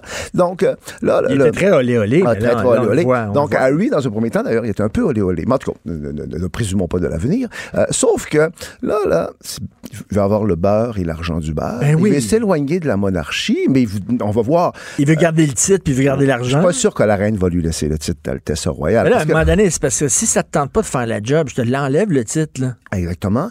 Et, mais, mais vraiment, là, la cerise sur le Sunday, c'est que la semaine passée, il y a un sondage, je sais pas si c'est un sondage critique, euh, crédible, pardon, euh, qui semblait démontrer qu'une majorité des Canadiens seraient pour que Harry devienne gouverneur général du Canada. Je faillis tomber en bas de ma chaise. Je me suis dit, quoi? Au Canada, une majorité des Canadiens voudraient que le, un prince royal d'Angleterre soit le chef d'État du Canada. Là. En tout cas, donc, donc euh, moi, je rien savoir de ça. Je pense qu'ils sont en train de se discréditer avec ça parce que l'opinion publique acceptera jamais qu'on paye de l'argent pour eux. Minute, au Canada anglais, oui. Je suis pas sûr au Canada, pour l'argent. Même en, en Grande-Bretagne, ils sont pas populaires. Puis même la reine, dans un premier temps, la reine, hey, quelle valeureuse. À, à 93 ans, elle doit gérer ce genre de problème-là. Hey, Chapeau. Elle n'est pas dans une pré-retraite, elle, hein? oui. Donc, euh, mais je pense que la reine, c'est quand même quelqu'un de sérieux. Euh, dans un premier temps, ça a été une réunion cordiale, familiale, amicale. Mais dans, dans un deuxième temps, je pense qu'ils vont avoir probablement renoncé à leurs titres euh, royaux, puis à renoncer à beaucoup des avantages que financiers. Ben, si ça leur tente pas, puis si elle, elle veut continuer d'avoir une carrière comme comédienne, ben, je veux dire, carrière le- comme comédienne, elle n'était pas très, très, très connue comme comédienne, et très réputée là, comme Elle était dans comédienne. Suits, là, qui était a- une grosse série. Mais étant qu'à parler de ça, c'est des people. Moi, j'aime les people. T'aimes le Paris Match comme moi. Les people, oui, évidemment, ben ce sont les gens qui font parler d'eux. Mais je trouve que Harris, c'est un people in- insignifiant, à, à mon sens, même si tout le monde en parle. Un people qui est pas insignifiant, c'est Carlos Gold, Gauche. Celui qui était l'ancien PDG de Nissan Renault, qui euh, s'est sauvé du Japon, en fait, où il était depuis deux, trois ans. Enfermé dans une valise? Oui, oui, mais il était, oui, enfermé dans une valise. Écoute. Caché d'une valise. Euh, ceux que ça intéresse parmi les auditeurs, hier soir, j'ai regardé sur YouTube euh, l'émission C'est à vous, qui est une bonne émission française, où on est allé au Liban interviewer Carlos Goss et sa femme. Ça dure 50 minutes. YouTube, hein, c'est à vous. Écoutez ça. C'est facile. Est-ce que c'est l'entrevue qu'il a donnée à Léa Salami? Non, non, c'est là que Parce c'est que ça, vraiment- ça, ça, ça fait beaucoup jaser. ben, en tout cas, moi, c'est là que j'ai vu hier, honnêtement. C'était pas une entrevue complaisante du tout. Il était avec sa femme, ça durait 50 minutes. Ah, oui. Et euh, les pauvres populaires dans les milieux euh, bon chic, bon genre en France, parce que c'est l'argent, hein, c'est les gens qui ont réussi, les gros Pourquoi tu l'aimes? Pourquoi il te fascine? Ah, parce que ça n'existe plus des gens comme ça, des gens plus grands que nature, des conquérants, des chevaliers d'industrie. Il y a un côté en plus de ça. C'est une saga. Écoute, il, il a mis, euh, il s'est sauvé tout seul du Japon, tout seul du Japon. Il était comme euh, le système. Puis le bon côté, moi je le défends. Là. Bon, je, je suis pas son avocat, là, mais, mais quand même, euh, je tripe sur lui si tu veux, parce que je me dis ce qui fait ressortir entre autres, c'est que le Japon c'est peut-être une démocratie, mais le système judiciaire et pénitentiaire du Japon c'est de la barbarie totale. Et là-dessus, il a personne conteste. Ah non, non, mais c'est incontestable. Et même hier, à l'émission C'est à vous, la journaliste qui était quand même pas sympathique à Carlos Ghosn, elle a fait son, son travail. Elle n'a pas répondu quand lui lui a expliqué pourquoi c'était totalement inacceptable, qu'on n'avait pas de contact avec l'avocat, qu'on était interrogé pendant des jours et des jours dans des cellules sans, euh, sans fenêtre, euh, la lumière allumée, que ça, ça, ça- ça ne marche mais pas. Et ça, ça, je ne savais pas ça du Japon. Je croyais que Ben, c'était euh, une ben, pas, démocratie qu'il y avait un système juridique démocratique. C'est une démocratie, c'est vrai, mais le système juridique et pénitentiaire est d'une barbarie extrême. Rappelons qu'au Japon, il y a 99,4 des gens euh, qui sont accusés, qui sont condamnés. money. Fait que lui, il s'est dit, là, j'aurais pas de procès. Exactement. juste il explique très bien. J'aurais pas Bon. de procès. Et en plus de ça, le, le bon côté aussi, c'est qu'il exp- on, redécouvre, on découvre le personnage dans cette entrevue-là de C'est à vous. Tu sais, euh, le personnage, à un moment donné, elle lui disait, est-ce que vous êtes, vous avez pas une ambition démesurée? Ben, il dit, écoutez, si j'avais pas d'ambition démesurée, euh, c'est pas moi qui aurais fait la fusion entre Renault et Nissan, puis on aurait fait la, la- la plus grande compagnie euh, d'auto au monde. Puis depuis que je suis parti, là, ben, tout ça est tombé. Donc, moi, j'aime ça du monde de même. Il y en a pratiquement plus. Pas en plus de ça, c'est que c'est une leçon, en fait, sur les hauts et les bas de la vie. Parce que ce, ce bonhomme-là, il était au sommet, hein, au sommet du monde. Là, il est tombé dans le tréfonds, dans le sous-bassement. Tout le monde l'a laissé tomber. Sa femme était là. Sa femme, c'est une belle femme, d'ailleurs. euh, Très... J'ai beaucoup aimé ça, cette entrevue-là. C'est très, Ah ben, très... vais et- ça. Regarde ça, tu t'en iras pas. Et elle montre à quel point personne, en fait, à partir du moment où il est tombé, là, elle appelait du monde, personne rendait ses appels. Le gouvernement français l'a laissé tomber. Tu vois la lâcheté, quand même. Trouves-tu c'est comme un genre de Bernard Tapie? Oui, oui, mais plus, plus, plus gros que Bernard Tapie, gros, plus euh, euh, flamboyant, international, euh, si tu veux. Et euh, aussi, je- moi, je pense, écoute, c'est pas moi qui va juger son, son cas, puis je dis pas que c'est un petit saint, je m'étonnerais que ce soit totalement un petit saint, mais globalement, j'ai tendance à lui donner raison sur l'essentiel. Ce qu'on lui reproche, c'est un peu nébuleux. Hein. C'est, c'est- tu sais, ces dossiers-là, ça devient très, très, très compliqué, hein, à un moment donné. Puis même à cet avou, le journaliste Cohen, qui, qui, qui, qui, commentait, qui est quelqu'un quand même de pas complaisant, trouvait que le dossier, par moment, était vide un peu à son égard. Ah oui, non, non, j'ai très hâte de voir ça parce qu'on aurait pu dire, écoute, euh, bon, euh, te frauder, entre autres, le système du fisc au Japon, euh, redonne l'argent que tu nous dois, puis ça vient de finir, bonjour, bonsoir. Aussi, aussi, souvent, aussi pour ceux qui s'intéressent au dossier, euh, c'est un secret de polichinelle qu'une chose que joué, là, c'est que euh, lui, en fait, il a sorti Nissan du trou. Tu sais, Nissan, c'est une grosse compagnie euh, japonaise d'automobile, puis il y a eu une association avec Renault. Mais là, il était à la veille, en fait, de fusionner les deux compagnies. Puis autant au Japon, c'était devenu un héros national, euh, Carlos Ghosn, parce qu'il avait sauvé Nissan de, de la faillite. Autant le fait que Nissan aurait été fusionné avec Renault, ça, ça passait pas, parce que Nissan, c'était comme une espèce d'icône euh, euh, économique euh, nationale, et ça a joué. Parce qu'il y a eu un revirement. C'était une idole au Japon, tout le monde. En tout cas, moi, il va y avoir des films qui vont être faits. D'ailleurs, on peut être- trouver, c'est sur YouTube, on peut trouver les, les- les entrevues de C'est à vous, qui est une émission passionnante. Ah oui, c'est bon, C'est à qui est une super euh, bonne émission, C'est à vous. Donc, on peut écouter ça. On voyait d'ailleurs ton, ton, ton ami Frédéric Becbédé cette semaine qui revenait sur l'affaire Maznev. Hein? Oui. Mais tu sais, Bec BD, là, il, a s'est fait sacrer dehors de France Inter. Ben oui. Parce que, euh, as-tu vu la chronique qui était Oui, faite? oui, oui, il oui. il s'est saoulé la gueule toute la nuit. Il est arrivé le matin, il y a une chronique euh, le matin à l'émission France Inter. Il est arrivé complètement paf. Il avait rien à dire. Et là, il a commencé à déconner. Et ils l'ont sacré dehors avec raison. Parce que moi, je peux te dire que si un, un chroniqueur de mon show agit de même, là, de je le sacre tout, tout le temps bon. Tu me permets le tout inclus, Mais là, pas le mais là, il a écrit un livre en disant c'était écœurant, puis tout ça. Comment? Tu t'es pointé même comme temps, une botte. je, je l'écoutais hier soir, Bec BD, parce qu'il est bon. Et en même temps, c'est un personnage, tu sais, Bec BD. Hein? Ah Et il trouve toujours le moyen d'essayer de s'en sortir par sa nonchalance, son Oui. élégance. Puis on l'a un peu. Euh, elle lui a dit euh, écoutez, vous étiez membre du jury qui a donné le prix Renaudot il y a juste cinq ans à dit écoutez, c'est toujours à moi qu'on pose ces questions-là. Je n'étais pas le seul membre, on était six. Mais il a admis quand même que c'était pas le meilleur coup de sa carrière. Ben, mettons, c'était pas le meilleur coup de sa carrière. Toujours un plaisir de te parler. fini? Oui, puis euh, moi, je, je, je, je garde ton idée là, d'avoir un, un bracelet tout inclus au Québec. Ouais, c'est ça. On devrait tous le mettre. Tout Il à y aura fait. un message qui sera envoyé à nos institutions publiques. Hein? Je tiens, je lance ça à Jonathan Trudeau. Salut, Jonathan. Salut, Richard, comment ça va? L'as-tu vu? Je Moi, sais- la soirée était un peu longue. Écoute, il est arrivé à sa chronique du matin, pas préparé, parce qu'il avait coqué puis bu toute la nuit. Es-tu sérieux? C'est vraiment, c'est malaisant. Tu peux trouver ça sur euh, YouTube. Et à la fin, quand il, termine, l'animateur de l'émission dit, ben, c'était la dernière chronique de Frédéric Becbédé. Il est furieux. Il s'est fait sacrer dehors. Puis là, il règle ses comptes partout. Mais écoute, euh, tant mieux qu'ils l'ont sacré dehors. En fait, c'est ça, c'est que lui, il n'a pas compris que la, la- la façon de faire la radio a, a un peu changé parce que la façon dont il s'est comporté, c'était pas mal comme ça que ça marchait, faire la radio il y a, C'est il y a vrai. quelques décennies. Là. On a déjà, euh, entre autres, on a, on a fait une entrevue, toi et moi, que- avec Lucien Francaire qui nous racontait euh, des matins euh, assez difficiles. euh, tu sais, c'est- il y, y en a beaucoup là, qui ont, qui ont. Aujourd'hui, tu, tu peux plus faire ça, voyons donc. Tu Ben là, voyons donc, ça n'a pas de maudit bon sens. Écoute, euh, tu vas revenir sur quel sujet aujourd'hui dans ton émission? Ben, évidemment, sur euh, le rapport du juge concernant le, le frère de la jeune martyre de. Granby. Un juge qui fait preuve, le juge Mario Gervais, d'un- certain courage. hein. Je pense que tous en conviennent. Premièrement, d'exiger que son rapport soit rendu public et de dresser des constats, de, de, de- de porter un blâme envers les autorités. Je pense que c'est digne de mention. On va en parler avec euh, un psychologue. Puis euh, cet homme-là a ceci d'intéressant, c'est qu'il est psychologue. Il, il est également ancien intervenant de la DPJ, Paul Langevin, qu'on a vu entre autres dans un reportage euh, de TVA hier. Moi, ce que je- la question que je me pose ce matin, Richard, c'est quelles sont les perspectives pour un jeune garçon de 5 ans Hmm. qui a vécu dans un milieu comme celui-là, qui a vécu de, de tels traumatismes? À quoi on peut s'attendre? Qu'est-ce qu'on peut espérer? Est-ce que déjà à 5 ans, sa vie est totalement hypothéquée? Ou est-ce qu'on peut euh, se permettre d'espérer? C'est ce dont on va parler avec euh, Paul Langevin. Puis on va également s'entretenir avec euh, le conférencier ex-détenu Daniel Benson sur cette Hmm. histoire du meurtrier là, qui a son cellulaire en prison. Qu'est-ce que t'en penses, toi? Mais ça n'a aucune espèce de bon sens. Voyons donc. Ça n'a aucune espèce de bon sens. Là, le ministère de la Sécurité publique dit Oh, on est très préoccupé par ça. Là. Il y aura enquête. Bon, mais comment, ça, comment se fait-il que, que ça arrive? tu sais? Je, moi, je ne veux pas blâmer les, euh, les agents correctionnels. Personnellement, j'en connais deux des agents correctionnels. Je sais comment leur job est, est difficile, mais il serait temps que qu'on qu'on- qu'on- qu'on arrive euh, dans la modernité, là, qu'on se rende compte que il y a toutes sortes de subterfuges euh, qui existent. Là. Tu sais, Souviens-toi de l'époque des, euh, des filets dans les prisons. là. C'était Thériault qui était ministre de la Sécurité publique à l'époque, après qu'il y a eu les évasions euh, en hélicoptère. Puis on nous disait, oui, oui, on va installer des filets partout. Puis une couple d'années après, il n'y avait rien qui avait été fait. Je pense qu'il y avait quatre filets qui avaient été installés.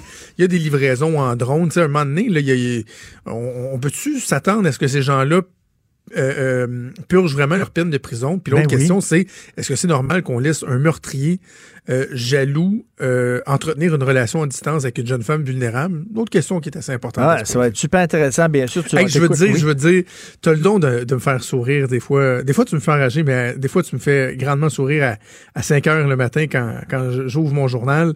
Euh, prenez rendez-vous dans une clinique sans rendez-vous. Là. Je les, ris, là. Mais mais c'est ça pareil, là. Il y a une ligne téléphonique pour prendre rendez-vous en clinique sans rendez-vous. Mais mais, mais tu sais, c'est qu'ils le disent nommément. Prenez rendez-vous dans une clinique. c'est surréaliste. Only in Québec. Merci beaucoup, Jonathan. T'écoutes avec euh, Maude. Merci à Myriam Lefebvre à la recherche. Merci à Fred Rioux à la console. On se reparle demain à 8 h. Passez une excellente journée politiquement incorrecte.